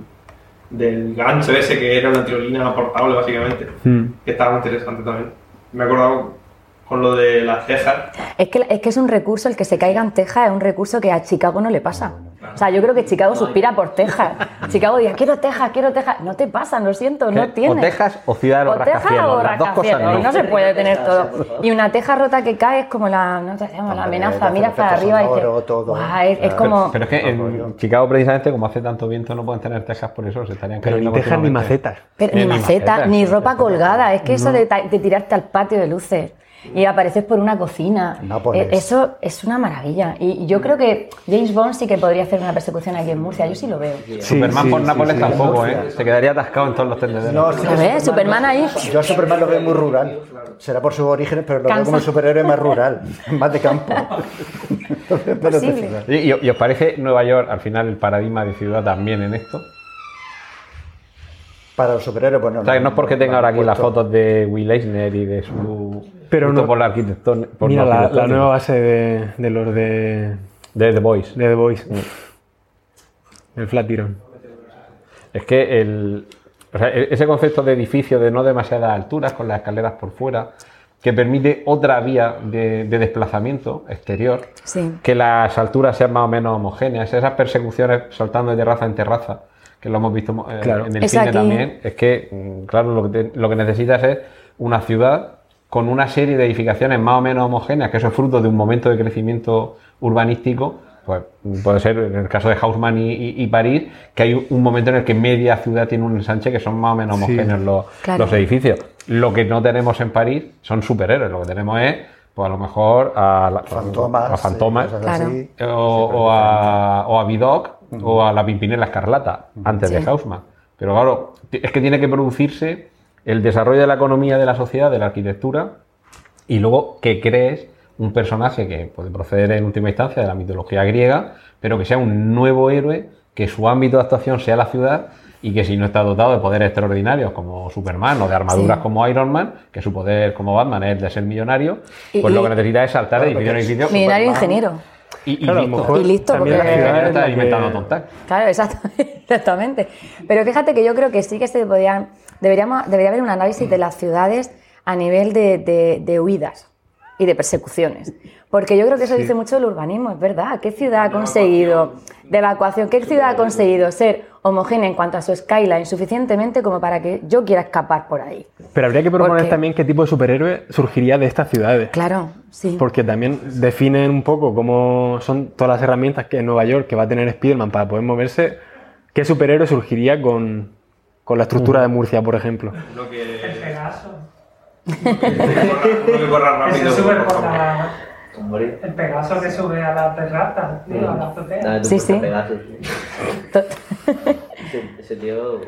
A lo mejor él, no sé, como, como decía José Mota, la vieja del visillo, y es una mujer que, que es una inteligencia suprema en Murcia. Está ahí tú mirando a... Ahora porque, la han- porque las han entubado, pero alguien que huyera por la acequia hace 100 Oye, años. Oye, pues a lo mejor las tortugas ninja, a lo mejor las tortugas ninja serían un buen superhéroe de Murcia. Difícil, ¿eh? La- Las tortugas de agua de aquí. Sí, pero es verdad que la, la parte subterránea, al final la ciudad, si la entiendes por capas, tiene como la capa en la que la gente está más tranquila, que es como la superficie, pero luego hay una capa subterránea llena de agua, de canalizaciones, de historias, que tiene ahí su punto y luego conforme todas va las acequias subiendo... que están sepultadas en Murcia. Claro, y luego- las, dos horas acequia mayor y dos tareas de juego, como has dicho, es verdad, para poder hacer todo ese, esa Murcia que ha quedado oculta y también Sí. la que han sepultado. Claro. Eh, todo eso daría mucho juego para un superhéroe que fuera subterráneo y fuera surgiendo de vez Y fuera- en y cuando. escapara. Que y hiciera el su- otro día vi una foto de hace ciento y pico años que se ve Sí. la acequia que se mete por debajo del, del convento de las claras. Anas. Ah, sí, La Aljufia. La, la claro. Y, y ahí. dice, eso ahora está tapado. No sabemos por dónde va. Pero es que la del convento Pero de las el, el que conoce por dónde van las acequias Claro. sabe, si yo me meto por aquí, voy a salir por aquí, mientras que me persigue va a estar dando la vuelta por ahí, que es donde están las calles, mientras Y- que la acequia va directa. el esa precisamente hombre, la, la escena final del tercer hombre de Orson Welles corriendo por todas las eh, alcantarillas de, de Viena, pues ahí daría mucho juego también. Ah, Me estaba acordando del Santo, la peli del Santo que también va Sí, por ahí, sí, por sí. Moscú, por las. ¿no? Que también Qué- por qué las. buena esa peli, qué, pe- qué pena que no hubiera una continuación. Pues a mí me faltó un poco más, sí, fíjate, yo hubiera visto el Santo 2. Y- y Porque está muy bien tratada también sí. Moscú, todo, la, la parte de arriba, ¿no? La ciudad que, que canalizada por abajo, la ciudad donde está el escape, incluso el Eso edificio ese que es una ciudad donde viven, que no tienen climatización ni nada, que es como una propia ciudad en sí misma en altura, dentro de Moscú, y a mí esa también me pareció, y el contraste, ¿no? Con luego Oxford, Inglaterra, que es como muy... No creerá usted esa mojiganga de la fusión fría. Oye, qué bien te sale, ¿eh? Te sale súper bien. En realidad mi nombre procede de un santo. Te sale súper bien. Pero, pero sí es verdad, ¿eh? Yo... Por cierto, mm, esto es de Will Eisner Bien. y es posterior a Trecerro del Percebe, ¿eh? Eso, eso, Will Eisner usó viñetas por. Eso en la, en la comiteca, eh, cuando subes a la comiteca, yo ya- como soy hombre de publicidad, llevo biblioteca y por tus sitios. No, porque tenemos el, el que les estaba comentando a ellos, nada más subir tienes a Little Nemo, a subir las escaleras, que arquitectónicamente Wilson McKay, pues es un... Luego más atrás tenemos a Chris Ware, que no sé si lo conocéis, que es el, el- bueno, el más gran innovador en el lenguaje del cómic y todo eso, que está llevando el cómic muy, muy adelante. Y entonces tiene Fabricar Historias, que es el- la caja que contiene 14 cómics en diferentes formatos de toda la historia del cómic y va contando la vida de- del barrio, de un barrio. Y eh, leyendo cosas sobre, sobre Chris Ware, precisamente pensando en lo que tú ya sabes, pues eh, me enteré que Ana Merino, la escritora y poeta, en el 2013 que vino Chris Ware a España, la Semana de Negra de Gijón, le regaló un, un libro de Tercer Rubén del Percebe. Y Fabricar mira. Historias fue después, lo hizo después. No voy a decir que Chris Uy. Ware se inspirara en 13 Rubén del Percebe, pero sería que el tío más vanguardista ahora mismo del cómic que se hubiese inspirado en 13 Rubén del Percebe, aunque sea mínimamente, tanto es así que cuando leí la anécdota dije, tenemos un, un álbum que no se ve qué hacer de 13 Rubén del Percebe, gigante, Sí, uno que- que sí. se abre, que se ponen los, los personajes, lo hemos puesto en una vitrina cerca de Fabricar Historias, Como que así en diagonal Así, estén la- como la comunicación Y de la la indicación de arquitectura. año de... Es que que- diga, a ver, ¿qué dirá esto? Es que esto de aquí, que es de Spirit, que Spirit es de los años 50, pero este es de finales de los años 50 y yo creo que Tercer Rubén del Percebe... mm, Del 61. Del 61. 61, por- 61 fue el por- por- principio, sí, efectivamente. Pues entonces se llevan cuatro años y, y adelantó Will Eisner. A- ambos a lo mejor se inspiraron en Buero Vallejo, en la historia de una Hubo, hubo otros, hubo otros. Bueno, el Ibáñez de hecho no fue el primero, fue Vázquez, el que hizo un, un cómic que era con la estructura total de, del Cerro del Percebe. Lo que pasa es que el que lleva las cosas eh, al mainstream eh, era Ibáñez en Bruguera. Sí, el moroso. Sí, es totalmente Vázquez. Pero a mí de este tipo de páginas me interesa mucho eh, cómo funciona tanto la mente del artista de cómics como la del arquitecto, porque o sea, la planificación de una página de cómics también tiene mucho que ver con la planificación de un proyecto a la hora de concatenar espacios, las funcionalidades entre cada uno de ellos, las relaciones. Y las viñetas al final hacen un poco, hacen un poco lo mismo. Y últimamente se está dando mucho una cosa que pues, se me ha olvidado otra vez el nombre, la narrativa secuencial más allá del cómic, o sea, en el propio cómic, que ahora mismo, por ejemplo, Bruno Redondo en, en Nightwheel está haciendo un montón, que es eh, básicamente pues, un escenario a través del cual se va sucediendo la escena eh, momento por momento y entonces va habitando todo ese espacio y va generando esa narración continua y fluida que, que me parece una pasada. De hecho, hay, no sé si va Fátima por él, está el cómic eh, número 10 de la serie de Nightwing, que son las 24 páginas de la grapa, totalmente con una narración continua a través de, de Bloodhaven. O sea, es una pasada. Sí, sí. Es en plan eh, All Star Batman y Robin, pero bien hecho. O sea, es un- Sí. el mismo tipo de idea de. Sea, Que podrías Entonces me comprarte parece- un par, desgraparlos y colocarlos en una tira continua. O sea, es una locura. Me parece un recurso súper potente. Álvaro Martínez Bueno también lo hace. sacando muchos. Ah, vale, que no va agrapado. Que mide 3 Buah. metros el bicho. O sea, no sé, Sí, sí. igual no cabe ni en la mesa. Me gustaría recordar que lo podéis comprar en la librería Siete Héroes. Vale, es pues bueno, Tom King, que es el guionista, y eh, Tom King, no, Tom Taylor, perdón. eh, hizo con Bruno Redondo el efecto de Luca. Es un dibujante italiano que hizo varias adaptaciones de Shakespeare muy buenas. Hamlet, Pues a lo mejor fue él precisamente el que. Y están así, ¿no? En formato. Eso es, es de, es de Gianni De Luca, que de hecho los premios de Luca son los más famosos de Europa de cómics. No, pero es por la ciudad que se llama Luca, ¿no? Por Gianni De Luca. El premio de Luca. Ah, Di Luca. ah, vale. Ya te lo enseñaré. Eso Doy uno de, de Joe Sacco, que es La Gran Guerra, que, es, que es también ese accidente. Pero no es tan, no es tan largo, ¿no? Sí, sí, sí, sí, sí, sí. Cuando la versión del suelo es, es el de Gran Guerra es más grande que este. Muchísimo más grande, son varios. Bueno, yo lo he extendido allí en el suelo y llega hasta allá. Sí, sí. Pues a mí esto me parece una maravilla. De hecho, eh, buscando a Wally es también, yo no sé lo que pensáis vosotros, pero yo lo considero un cómic. Sí. Hay una, hay una narración, hay una... Los libros de Buscando a Wally. No, tú dices, tú dices liberada Willy. Willy Wally. Estás mezclando. ¿El qué? El nombre era ¿Dónde está? Ah, Wally, ¿dónde está Wally, Wally? el robot. ¿Dónde está? Es Estoy pensando en, Wally de la, Disney. película Mezcla Buscando a Nemo con Wally. Sí. Tú, el, el robot con. ¿Dónde está Wally? Perdón. Pues, No, no era por no, no, pero sí, es donde está Wally, efectivamente.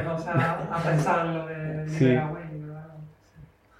Y ahí, no sé, hay, hay una historia, hay unos personajes que están, eh, están viviendo su vida alrededor de Wally. Quiero decir, y además se ajusta mucho como a este tipo de, de narrativa. No es una. Porque el cómic no solo es una concatenación de viñetas tal cual y ya está. Pre- precisamente, a mí las historias que más me interesan es cuando se juega un poco, se rompe ese. Ese viñetado, ¿no, Ángel? el viñetado.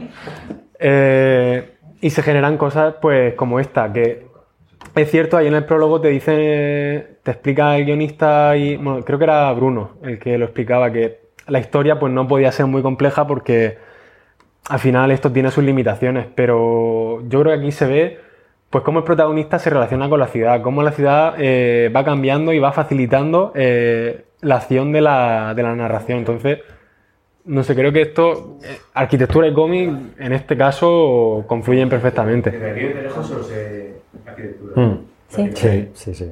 Claro, es, es como una panorámica gigante de Blue Haven. Si es que. Ah, es verdad, como si. Sí. ¿Y habéis, habéis leído Con el a- Google, es a- decir, el Street View. No sé decirlo, es- el holandés este Jost eh, es Suarte. Sweeten. Sui- ¿Cómo se dice? No sé Suite. Algo así. Algo así, no sé cómo se dice. Short. Que empezó, bueno, que es, que es eh, dibujante, ilustrador y de cómic y que ha terminado eh, Este. haciendo un teatro. ¿Es ese? Haciendo un teatro en es- Eso es de las ciudades oscuras. Sí. No, no, no, no, Ah, eso ¿no- es de las es ciudades oscuras. No, Eso no, no, las no, Es, es uno que hace línea, que de hecho dice que yo no lo sabía, pero que había acuñado el término de línea clara, lo acuñó. Ah, Sí. Y entonces este hombre, que, que parecen dibujos de Tintín, si no te fijas muy Sí. bien, te parece que son de Tintín, pues él empezó a diseñar, eh, mm, en sus cómics diseñaba tan perfectamente los, todo, los objetos, los edificios y demás, que al final ha terminado convirtiéndose en diseñador Sí. y hay un teatro en su ciudad natal, Haplin, que está diseñado por él. Anda, mira. Lo ha dibujado, entonces se ha construido el teatro y entonces luego él hace cómic basándose en lo que se ha construido previamente del cómic. Qué va fuerte. a la realidad y de la realidad va luego a la documentación que él hace Qué fuerte. dibujando eso. Qué locura. Entonces, este es muy interesante y además Chris Ware lo tiene como eh, maestro, como referente absoluto de que ha bebido de, ha bebido de él.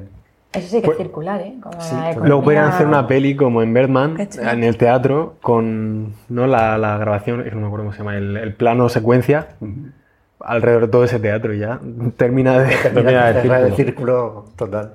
El cómic que inspiró al edificio que inspiró a la película. Como cuando sacan el videojuego de la película del cómic, es como. están- ¿Qué, qué empezó ¿Cuándo primero? paramos? Sí, sí, es como hay un, hay un ¿Por juego de Jack el Destripador que es un point and click de la peli de From Hell que viene del cómic de Alan Moore, de la peli del cómic es una cosa increíble. Ya el refrito del refrito del refrito. del-. No hay, no hay un medio original, ya es. Bueno, pues sí, al final Sí. todos llevamos un Inception dentro. O sea, lo que nos sale viene de algo. De esa no hemos hablado. No, que con la arquitectura. Sí. Sí, conforme te vas metiendo además en los eso. planos de sueño, la ciudad es todavía más bizarra y más bizarra y más Sí. bizarra hasta que, en fin.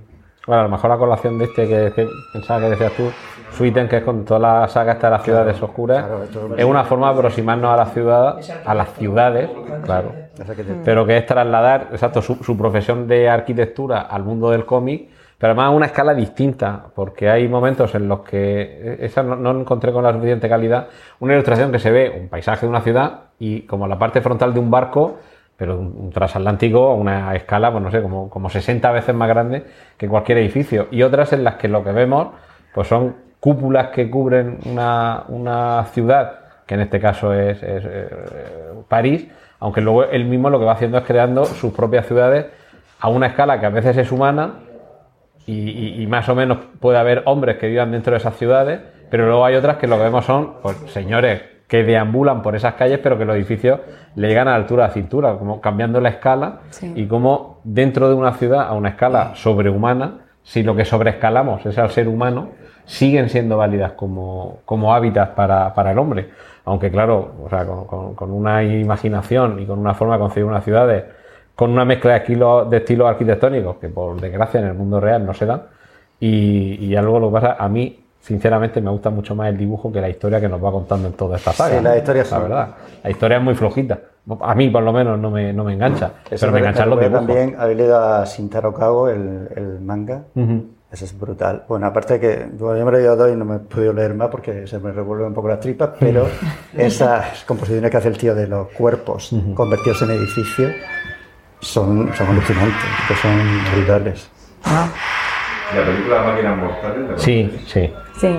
Mortal Engines. Sí. Sí.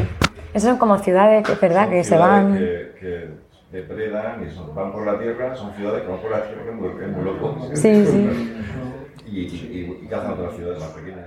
Y además van con la bandera, porque yo Sí, recuerdo que ponía Londres, claro, claro, París. sí, sí, sí. Pregunté cómo cojones pone que era el no sé qué edificio antiguo de Londres tiene en la parte de arriba. Sí. Y dije, ¿cómo tienes que mover eso para que no se caiga todo el golpe en cuanto lo levantes del suelo un centímetro? Pero eso también está inspirado también en las máquinas de Arquigran de los años Claro. 60, desde todas estas ciudades mutantes, Sí. o el castillo ambulante, Ujú. incluso si me voy ahí. Sí. Pero quiero decir que ya había experimentos en los años 60 de arquitectos que decían, pues desde la ciudad que tiene simplemente es la estructura y vas allí, te enganchas con los servicios, a las que son móviles, que obviamente Sí, en plan claro. teórico, pero que tienen, es verdad, y ahí hay una cierta competencia ahí, en plan mundial de fútbol entre... entre- sí, sí, Sí. y además tiene una estética muy bonita y es verdad que se ve todo desolado y que las ciudades son móviles, ese Y- y van- descampado. van depredando ¿no? recursos porque... Y depredan el, el medio rural. Al final están las megaciudades sobre ruedas y las interciudades, ¿no? Ese mundo interurbano que está desolado. De todas formas, eso tampoco está. Sí, eh, y, Sí. y- y luego visualmente muy conseguido, aunque dice, bueno, Sí. lo que dices tú, dices, ¿esto cómo se podrá sostener sin caerse? Pues coño, es que no he visto los pasos de Semana Santa, los menos que le pegan a algunos sitios y no se desmantela la Virgen. Pues lo mismo, pero más grande, con más costaleros.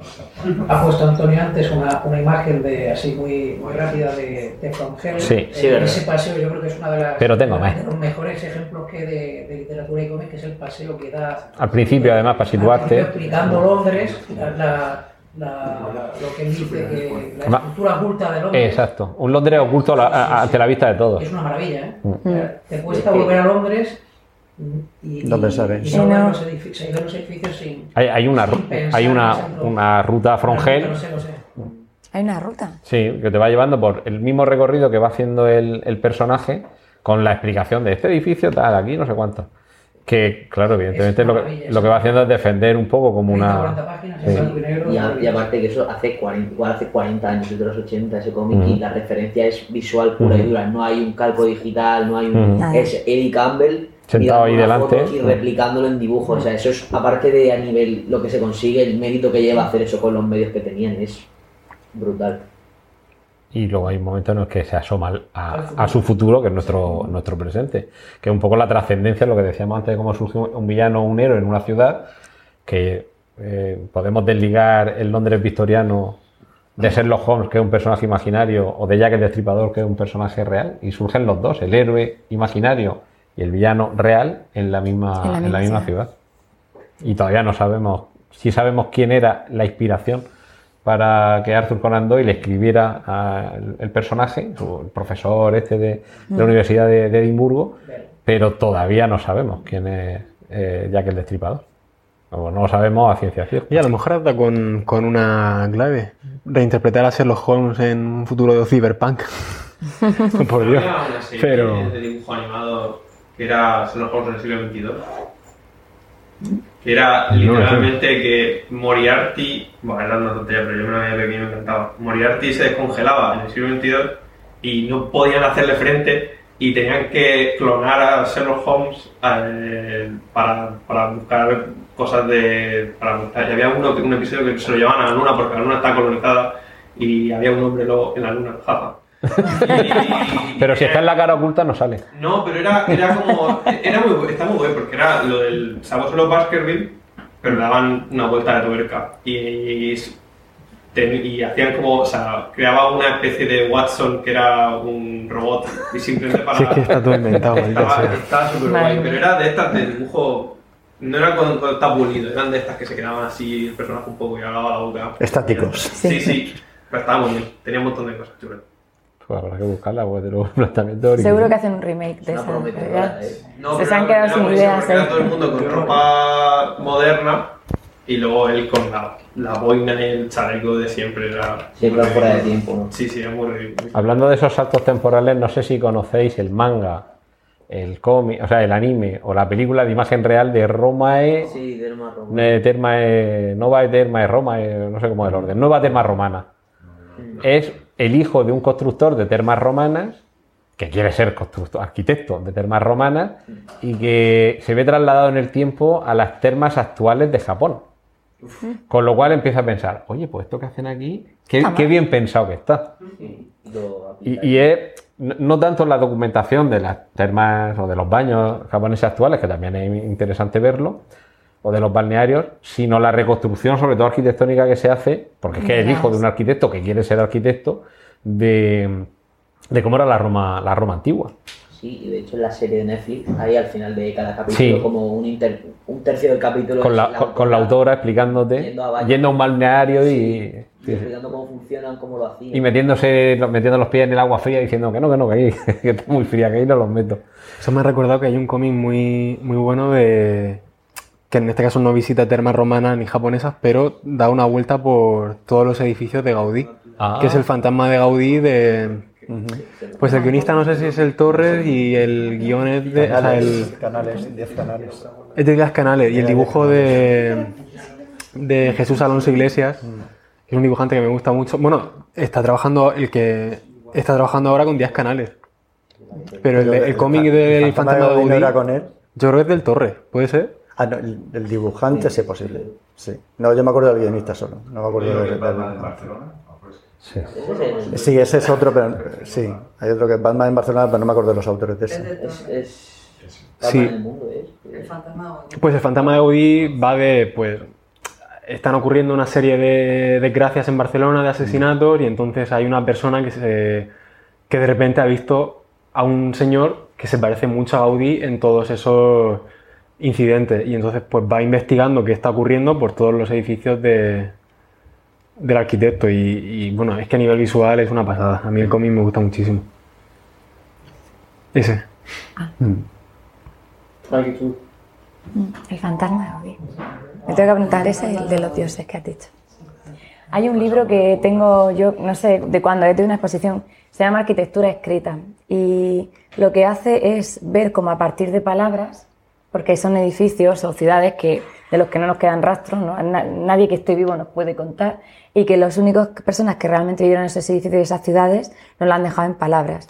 Y cómo es capaz esas palabras, ¿no? esas letras, de convertirse en trazos e ilustrar cosas cuando tú estás confiando en unas palabras de una descripción de una persona y cómo a partir de esas palabras se pueden generar diferentes dibujos Depende de la interpretación de quien lea esas palabras, porque realmente no hay una fidelidad del 100% de que eso fuera así, te tienes que fiar de, de lo que hay escrito. Y, y es muy interesante por ver de las mismas palabras como dos personas dibujan Ah, dos versiones muy diferentes, cómo le das volumen a una palabra plana y porque ahí entra mucho la interpretación también del, del dibujante. O sea que... Ahora tristemente se podría meter en una IA para Sí. que diese... mm. Bueno, es que con, con un- con una línea de, de texto te salen cosas que un ilustrador podría sacar eso mismo y seguramente mejor, o con armas, lo que quieras, pero como mínimo le llevaría un par de días hacerlo. Y eso lo, lo he hecho yo, poner Lovecraft sentado con traje oscuro en una biblioteca repleta de libros antiguos con tentáculos alrededor. Y me ha sacado unas ilustraciones que me... que- que- Lo malo es que si te fijas mucho en algunas cosas se ve que es muy vago. O sea, es muchas pinceladas. Sí, porque es un collage aleatorio de- Sí, sí, del claro. resto de arte que encuentra por internet. Entonces, Claro. Por ejemplo, hay muchos ejemplos de aviones volando entre nubes que empieza a fundirse el avión con la Mm. nube y tal, que te deja un concepto muy chulo, pero Sí, yo... el, el- el detalle falla. Sí, yo me- a mí, a mí me, me reconforta pensar que no puede, o sea, es como una muy buena... Sí, De momento. sus limitaciones, eso es. Claro, que no lleva ni un año esa tecnología suelta, ¿eh? Y salió ahí y puso a una persona con forma de araña con las texturas de Spearman en la playa, una cosa muy rara. O sea, tiene. No, coge, ni si- no puso una araña, no puso a Spearman, puso a un hombre araña con el traje de Spearman en la playa. Tiene sus limitaciones. Hombre, Es- claro. Es, difícil. Es difícil que en- encontrar, Claro. sí, o sea. De momento. Tiene, tiene sus limitaciones y. está ya, o sea, Antonio tiene mucho dinero y es una pasada ahora. ¿eh? Sí, o sea, tiene futuro, pero tiene Y aún el mucho futuro de pagando. Es tiempo. Sí, bueno, esa otra, que los que hemos probado esto ha sido sin pagar un duro. Yo he entrado a mi Journey gratis que tengo aquí en el móvil, el, el grupo de Telegram, ya he agotado las imágenes gratis, pero me, dejo, me quedo alucinado. Bueno, como tenemos que ir terminando, me encanta que hayas puesto lo de las... Para terminar, que terminemos con West Side Story. Cuéntanos... Bueno, Y así terminamos así con esto maravilloso. Es una película que en el título mismo ya lleva eh, la referencia a una parte de una ciudad que lo que hace referenciar a una parte de la sociedad en un momento histórico y a los personajes y a los conflictos que, sufren, que, que surgen ahí. Y además una película de esas que dices, pero ¿cómo van a hacer un remake de esta película? Pero ¿cómo va a hacer Steven Spielberg un remake de esta película? Y cuando la ves dices, joder, qué película que ha hecho. que hay momentos que empata y hay momentos que le mete goles por la escuadra a una película que es un clásico, pero claro, o sea, que ¿con quién estamos jugando? Que es Steven Spielberg. Y, y- y al final te das cuenta de que como pasaba con los superhéroes y los supervillanos, que igual que surgía en el Londres victoriano un personaje de ficción como Sherlock Holmes y un criminal real como ya el destripador, aunque sigamos anclados en la misma época, porque por lo menos lo ha hecho bien ahí Spielberg y no ha tratado de actualizarlo, pero los conflictos siguen existiendo. Claro. Nos cambiaremos el tipo de, de ropa, el tipo de coche y a lo mejor en parte algunas de las vivencias de cada uno de los personajes, pero como esos conflictos siguen ahí. Pues a lo mejor es que la, la ciudad no ha terminado tampoco de sanarlos. O sea, tampoco la ciudad ha evolucionado lo suficiente como para que las personas ¿no? no desarrollen ese tipo de conflictos. A lo mejor habría que estudiar las ciudades a nivel funcionales, morfológicamente y saludables. enfermas. Son ciudades enfermas ciudades porque no terminan de... No son las mismas situaciones, la sociedad va cambiando, tecnología y se suceden los mismos problemas. Yo creo que ahí la ciudad también tiene lo suyo. Pues Entonces dejamos, dejamos para terminar una imagen de una ciudad más bonita, aunque se llame las ciudades oscuras pero, y sean irreales, pero Pero esta- yo creo que esta da esperanza. Esta es Sí. como el que Sí, está, sí, ¿no? sí, Planeando sí, la ciudad y con esa vi- visión y de, de ese sitio no puede salir un planeamiento. Un póster para una clase de algo de dibujo. Sí, verdad. Claro. Y- y- y una, una pregunta. Tiene justo el vacío en la parte de arriba para el texto. Y- y al final le echamos la culpa al arquitecto de que sea la ciudad la que genere esos habitantes. Yo creo que el arquitecto planea, pero la ciudad se va haciendo con el ciudadano. A ver, está condicionado, pero la realidad es que yo creo que es un poco de mi tío. Te dan una ciudad, pero no te explican cómo usarla. Y ese es el problema. Yo hago ensanches nuevos y son ensanches de esta manera, con, ángulos rectos, creo zonas verdes, pero no te explico cómo se usan las zonas verdes. Creo equipamientos y creo estructuras, pero no te explico. Entonces, claro, cuando te dan algo que lo recibes, que tú eres el último usuario, pero nadie se ha interesado en explicarte cómo hacer uso, el uso es espontáneo. Y a veces lo usamos mal, porque lo usas, yo creo, en tu propia experiencia. Yo creo que ahí deberíamos. Yo hice el en una ciudad europea en Italia y yo me sorprendía de que cuando íbamos en bici, bueno, era Parma, se ponía en verde y todos los coches estaban parados. Entonces estaba el semáforo en verde y esperaba que pasaban todas las bicicletas y después arrancaban. Y yo decía, esto pasa en Murcia y el Morales Meseguer no tiene urgencia suficiente para atender. Pero claro, ¿qué le había pasado en Parma? Que había una voluntad que durante muchos años había un policía allí y decía, tú pasas, tú para, tú pasas, tú para. Y al final los coches y la sociedad se acostumbró a que se ponía en verde y tú tenías que seguir con el motor parado. Entonces había voluntad de decir, esto se utiliza de esta manera, los parques son así por esta manera, se ha planificado pensando en esto. Pero claro, si no te explican, tú te encuentras de repente en una ciudad, en una inauguración, en un periódico, y te dicen, ala, úsala. Pero como la usas mal, te la cargas, pero úsala. Claro, yo creo que hace falta una parte didáctica de enseñarle a los ciudadanos en las distintas capas, es decir, los niños la usan de una manera, los adolescentes la, se apropian de ella de otra manera muy diferente, se sientan donde no se sentaría Mm. la tercera edad. En el respaldo del banco. Claro, las madres con niños la usan de otra manera. Y ahí debería haber una parte divulgativa de decir, esta es la ciudad, así la hemos planificado, así puedes usarla. Y si quieres usarla de otra manera, dímelo para incorporarla en el rediseño de la ciudad, que debe ser un rediseño vivo y no cerrado. Sino yo diseño, luego veo cómo funciona y a lo mejor tengo que cortar de aquí, poner de aquí, para ajustarla como tú la vives. Y eso serían ciudades no enfermas. Mi opinión humilde. Lo que pasa es que una ciudad no enferma para el superhéroe. Claro. ¿Necesitas conflicto? Los superhéroes necesitan enfermedad. Conflicto va a haber, porque siempre, yo creo que siempre hay conflicto, pero sí que he hecho en falta de que, por ejemplo, abren un parque infantil y alguien debería, o cualquier cosa, no decir por qué, ¿no? Y luego decir, esto no es un proceso cerrado, ahí hemos guardado un trocito de presupuesto para que después de que lo uses, veamos cómo podemos Mejorar. ajustarlo Mejorarlo y adaptarlo para adaptarlo a ti. uso. Claro, porque hemos, te hemos hecho el piso piloto, pero ahora después tú vives y tú tiras tabiques y luego dices la cocina aquí y luego quiero, es decir, hay que adaptarlo. Y yo creo que las, a lo mejor no terminan de sanar porque, aunque hay muy buenas intenciones de arquitectos y urbanistas y administraciones, pero falta el, el diálogo, falta la, la pieza que una. Esa pieza no está, no hay figura que te explique las cosas. Bueno, sí, están abiertos a que la gente pueda poner ¿no? en- públicamente, pero eso realmente no llega a los institutos, al parque, no llega. Entonces yo creo que hace falta la figura de enlace, el traductor de Google, que traduzca desde la administración a la gente y luego recoja el verdadero usuario y lo traslade en ese círculo infinito que decíais del cómic a la ciudad, pues el diseño de la ciudad debería ser igual, de la administración a la ciudad, de la ciudad a la administración y ser una cosa que se va adaptando. Y también ir preguntando a gente de muchos ámbitos, porque por ejemplo en, en Cartagena hicieron hace poco un parque de, de barras de estos de calistenia y en dos o tres semanas tenía un montón de afluencia y había un montón de gente y ha estado así un año. Y era porque estaba muy bien pensado, por ejemplo, una cosa muy tonta, las barras de, de- de eso tenían un diámetro que era fácil de agarrar, Claro. eh, estaban, había varias barras colgadas de diferentes alturas que venían muy bien para la gente y también, no solo por el nivel de altura, sino porque eran el tipo de, de cosa que más se solicitaba. Eh, había otro sitio donde poder sentar aunque no fuera para sentarse porque no estaba tan solicitado. Había cosas muy chulas y luego yo me iba a mi pueblo a un parque que tiene ya por lo mejor 13, 14 años y era todo horrible. Tenía las barras que no podía terminar de recordar y tal. Y luego había un cartel que me acuerdo de esto porque ha dicho que tiene que haber un, lenguaje de instrucciones. En el parque de Cartagena estaba bien explicado, te ponía ejercicios que tenían sentido y luego el de mi pueblo era un grabado en la madera sin letras ni nada, te ponía un monigote haciendo piruetas y te decía, anda. Claro.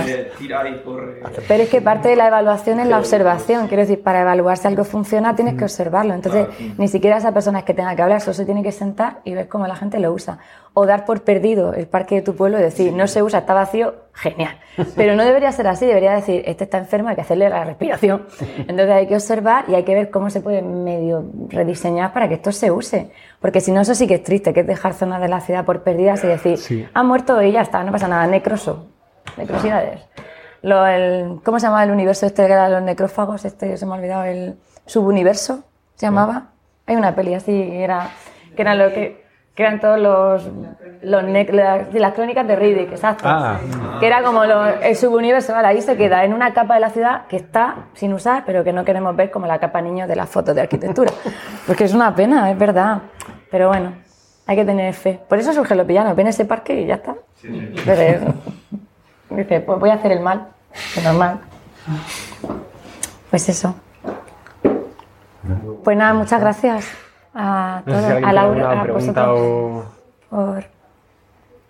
Yo estaba pensando que, o sea, es como una sugerencia, pregunta así, de. O sea, relacionado con lo del podcast, o sea, ¿esto se está grabando algo? Porque es que yo me he quedado como con ganas de, de haber tomado apuntes, porque habéis dicho tantos cómics, ¿no? En series, Sí, libros sí. y películas, la de las ciudades, no sé qué, digo, ostras, es que, es que tengo ganas ahora de, de, haber repasar. esto y ponerme a. Pues grabado está, luego Laura vemos qué es lo que hacemos con la grabación. Ya, ya, ya. Claro. Yo qué sé. Él está grabando con Ah. el micrófono. Ah, vale, vale. Sí, yo te No, microfonado. No, microfonado, Pero sí. vuestra voz entra seguro, ¿eh? Además, de hecho, a ver, ha- ¿habla? Hola. Sí, oye. No hemos pedido permiso porque como por la voz solo no se puede identificar, no son datos personales. Quiero decir, el que lo oiga no tiene nada más con qué contrastar. Empieza a leer bien en voz alta. Vivo en. Pero Laura, ya lo vemos si le hacemos algo con la grabación y está atento a las redes sociales de Siete Héroes que, que si se hace algo lo comunicará. Yo, yo solo digo que echaba en falta una relación entre la arquitectura y el mundo de Aquaman. Eh, yo te habla de los molinos del río, yo te habla de los molinos del río que los situamos. De allá No, no, no, paso. no, no, el mundo de Aquaman. Ah, el mundo. Ya, ya, ya. Pero, pero como sabes dónde está Rincón de Beliscornia, te voy a reconocer que me ha encantado la charla. Claro que. ¿Verdad? Con el rincón de Unicornia. Claro, Sí, claro, sí, en el puente Magan mucho. Pues ahí no metieron a ningún superhéroe. Mira, se llevaron a la masa. Puede. Pues no, pero la- fue, muy, fue muy curioso porque me- de- o sea, pusimos superhéroes y tenían que localizarlo en un sitio, ilustradores y arquitectos, a si lo localizaban en el mismo sitio y nunca lo Pero localizaban. La masa, los arquitectos eran lo- en la Gran Vía de Murcia en- con los baños árabes ahí. Y los ilustradores fueron en, en Campos del Río.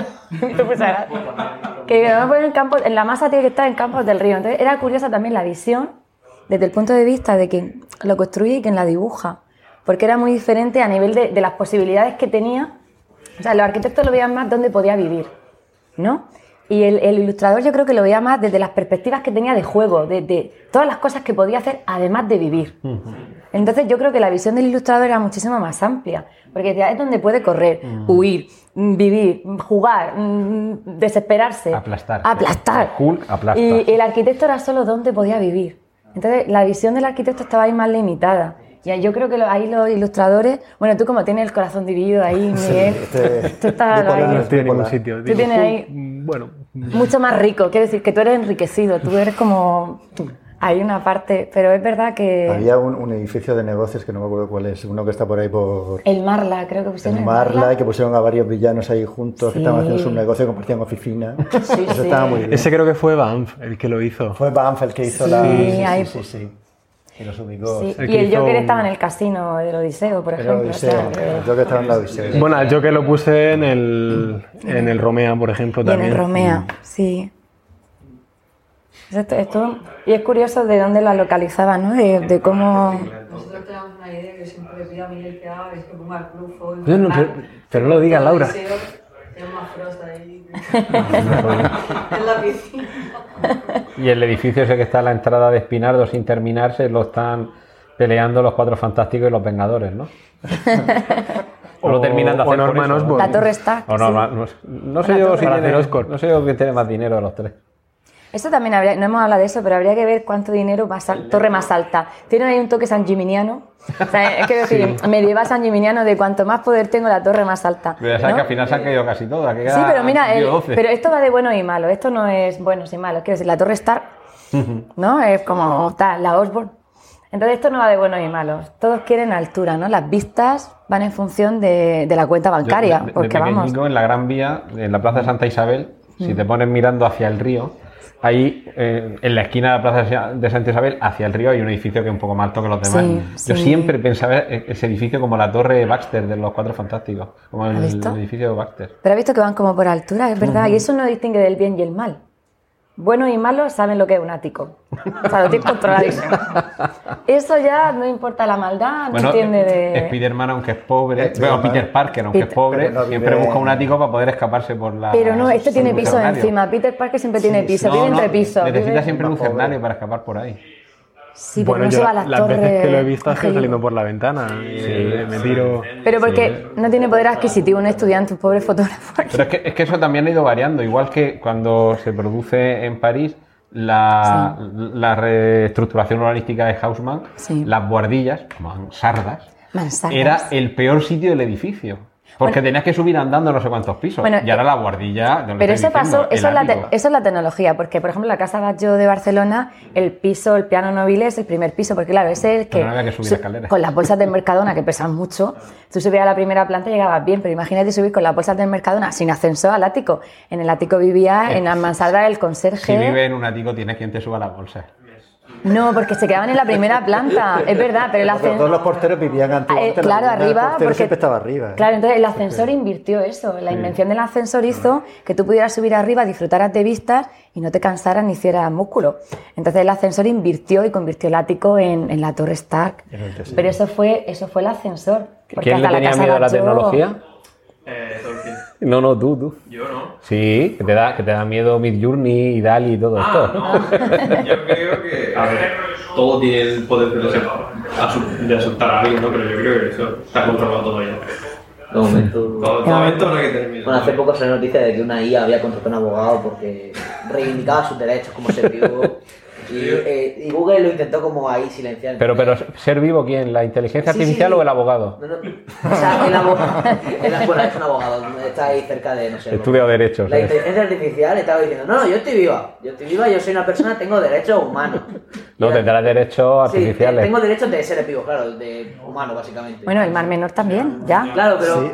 Pero es que el Mar Menor está vivo. El mar menor sí Sí, pero tiene representantes legales Sí, sí, es una- humanos. Es una entidad jurídica. Pero, Claro. la pero la inteligencia artificial puede coger y hacer que explote tu microondas. Entonces, De todas no formas, puede hacer eso. yo creo que eso está en distopía ahora porque que hayamos conseguido, bueno, la NASA, estrellar una nevera contra un campo de fútbol y lo, lo Bueno, que una más... nevera, un microondas. Es muy pequeño, pero lo, lo que más me, me ha encantado ha sido que tenemos un sistema de defensa planetario, que a mí eso me parece de ciencia ficción total. O sea, un sistema Super de López. defensa planetario. Super López. O sea, que, se haya- que la NASA haya dicho, voy a abrir una... una, una, ¿no? una Si un día vienen los aliens depende eso es, una, eso es una maravilla, defensa planetaria. O sea, eso es que tú ya asumes que vienen cosas de, de, de allí que te tienes que defender. Llámalo roca, llámalo... Lo que sea. Lo que sea. Para destruir asteroides. Claro, claro. Bueno, todavía no saben si le ha salido bien, lo sabremos en los próximos Sí, meses. igual, igual lo, lo enciende Igual han y- salido mal. Igual lo enciende y ocurre Chernobyl 2. Ya, pero que veremos si lo han desviado cuando midan ahora la trayectoria, que a lo mejor no lo han conseguido, pero bueno, por lo menos le dieron. Sí, y eso que ya, que ya pasó antes. ya es mucho. Que yo hay veces que tiro una- un papel a la papelera y no, Y no infecta, claro. Y la tengo en la misma habitación y la estoy viendo. Exactamente. La estoy viendo en directo, además. Imagínate los de la NASA ahí. No, tiene, tiene mérito. Sí. Pues nada, Pues muchas nada. gracias. Muchas gracias por venir.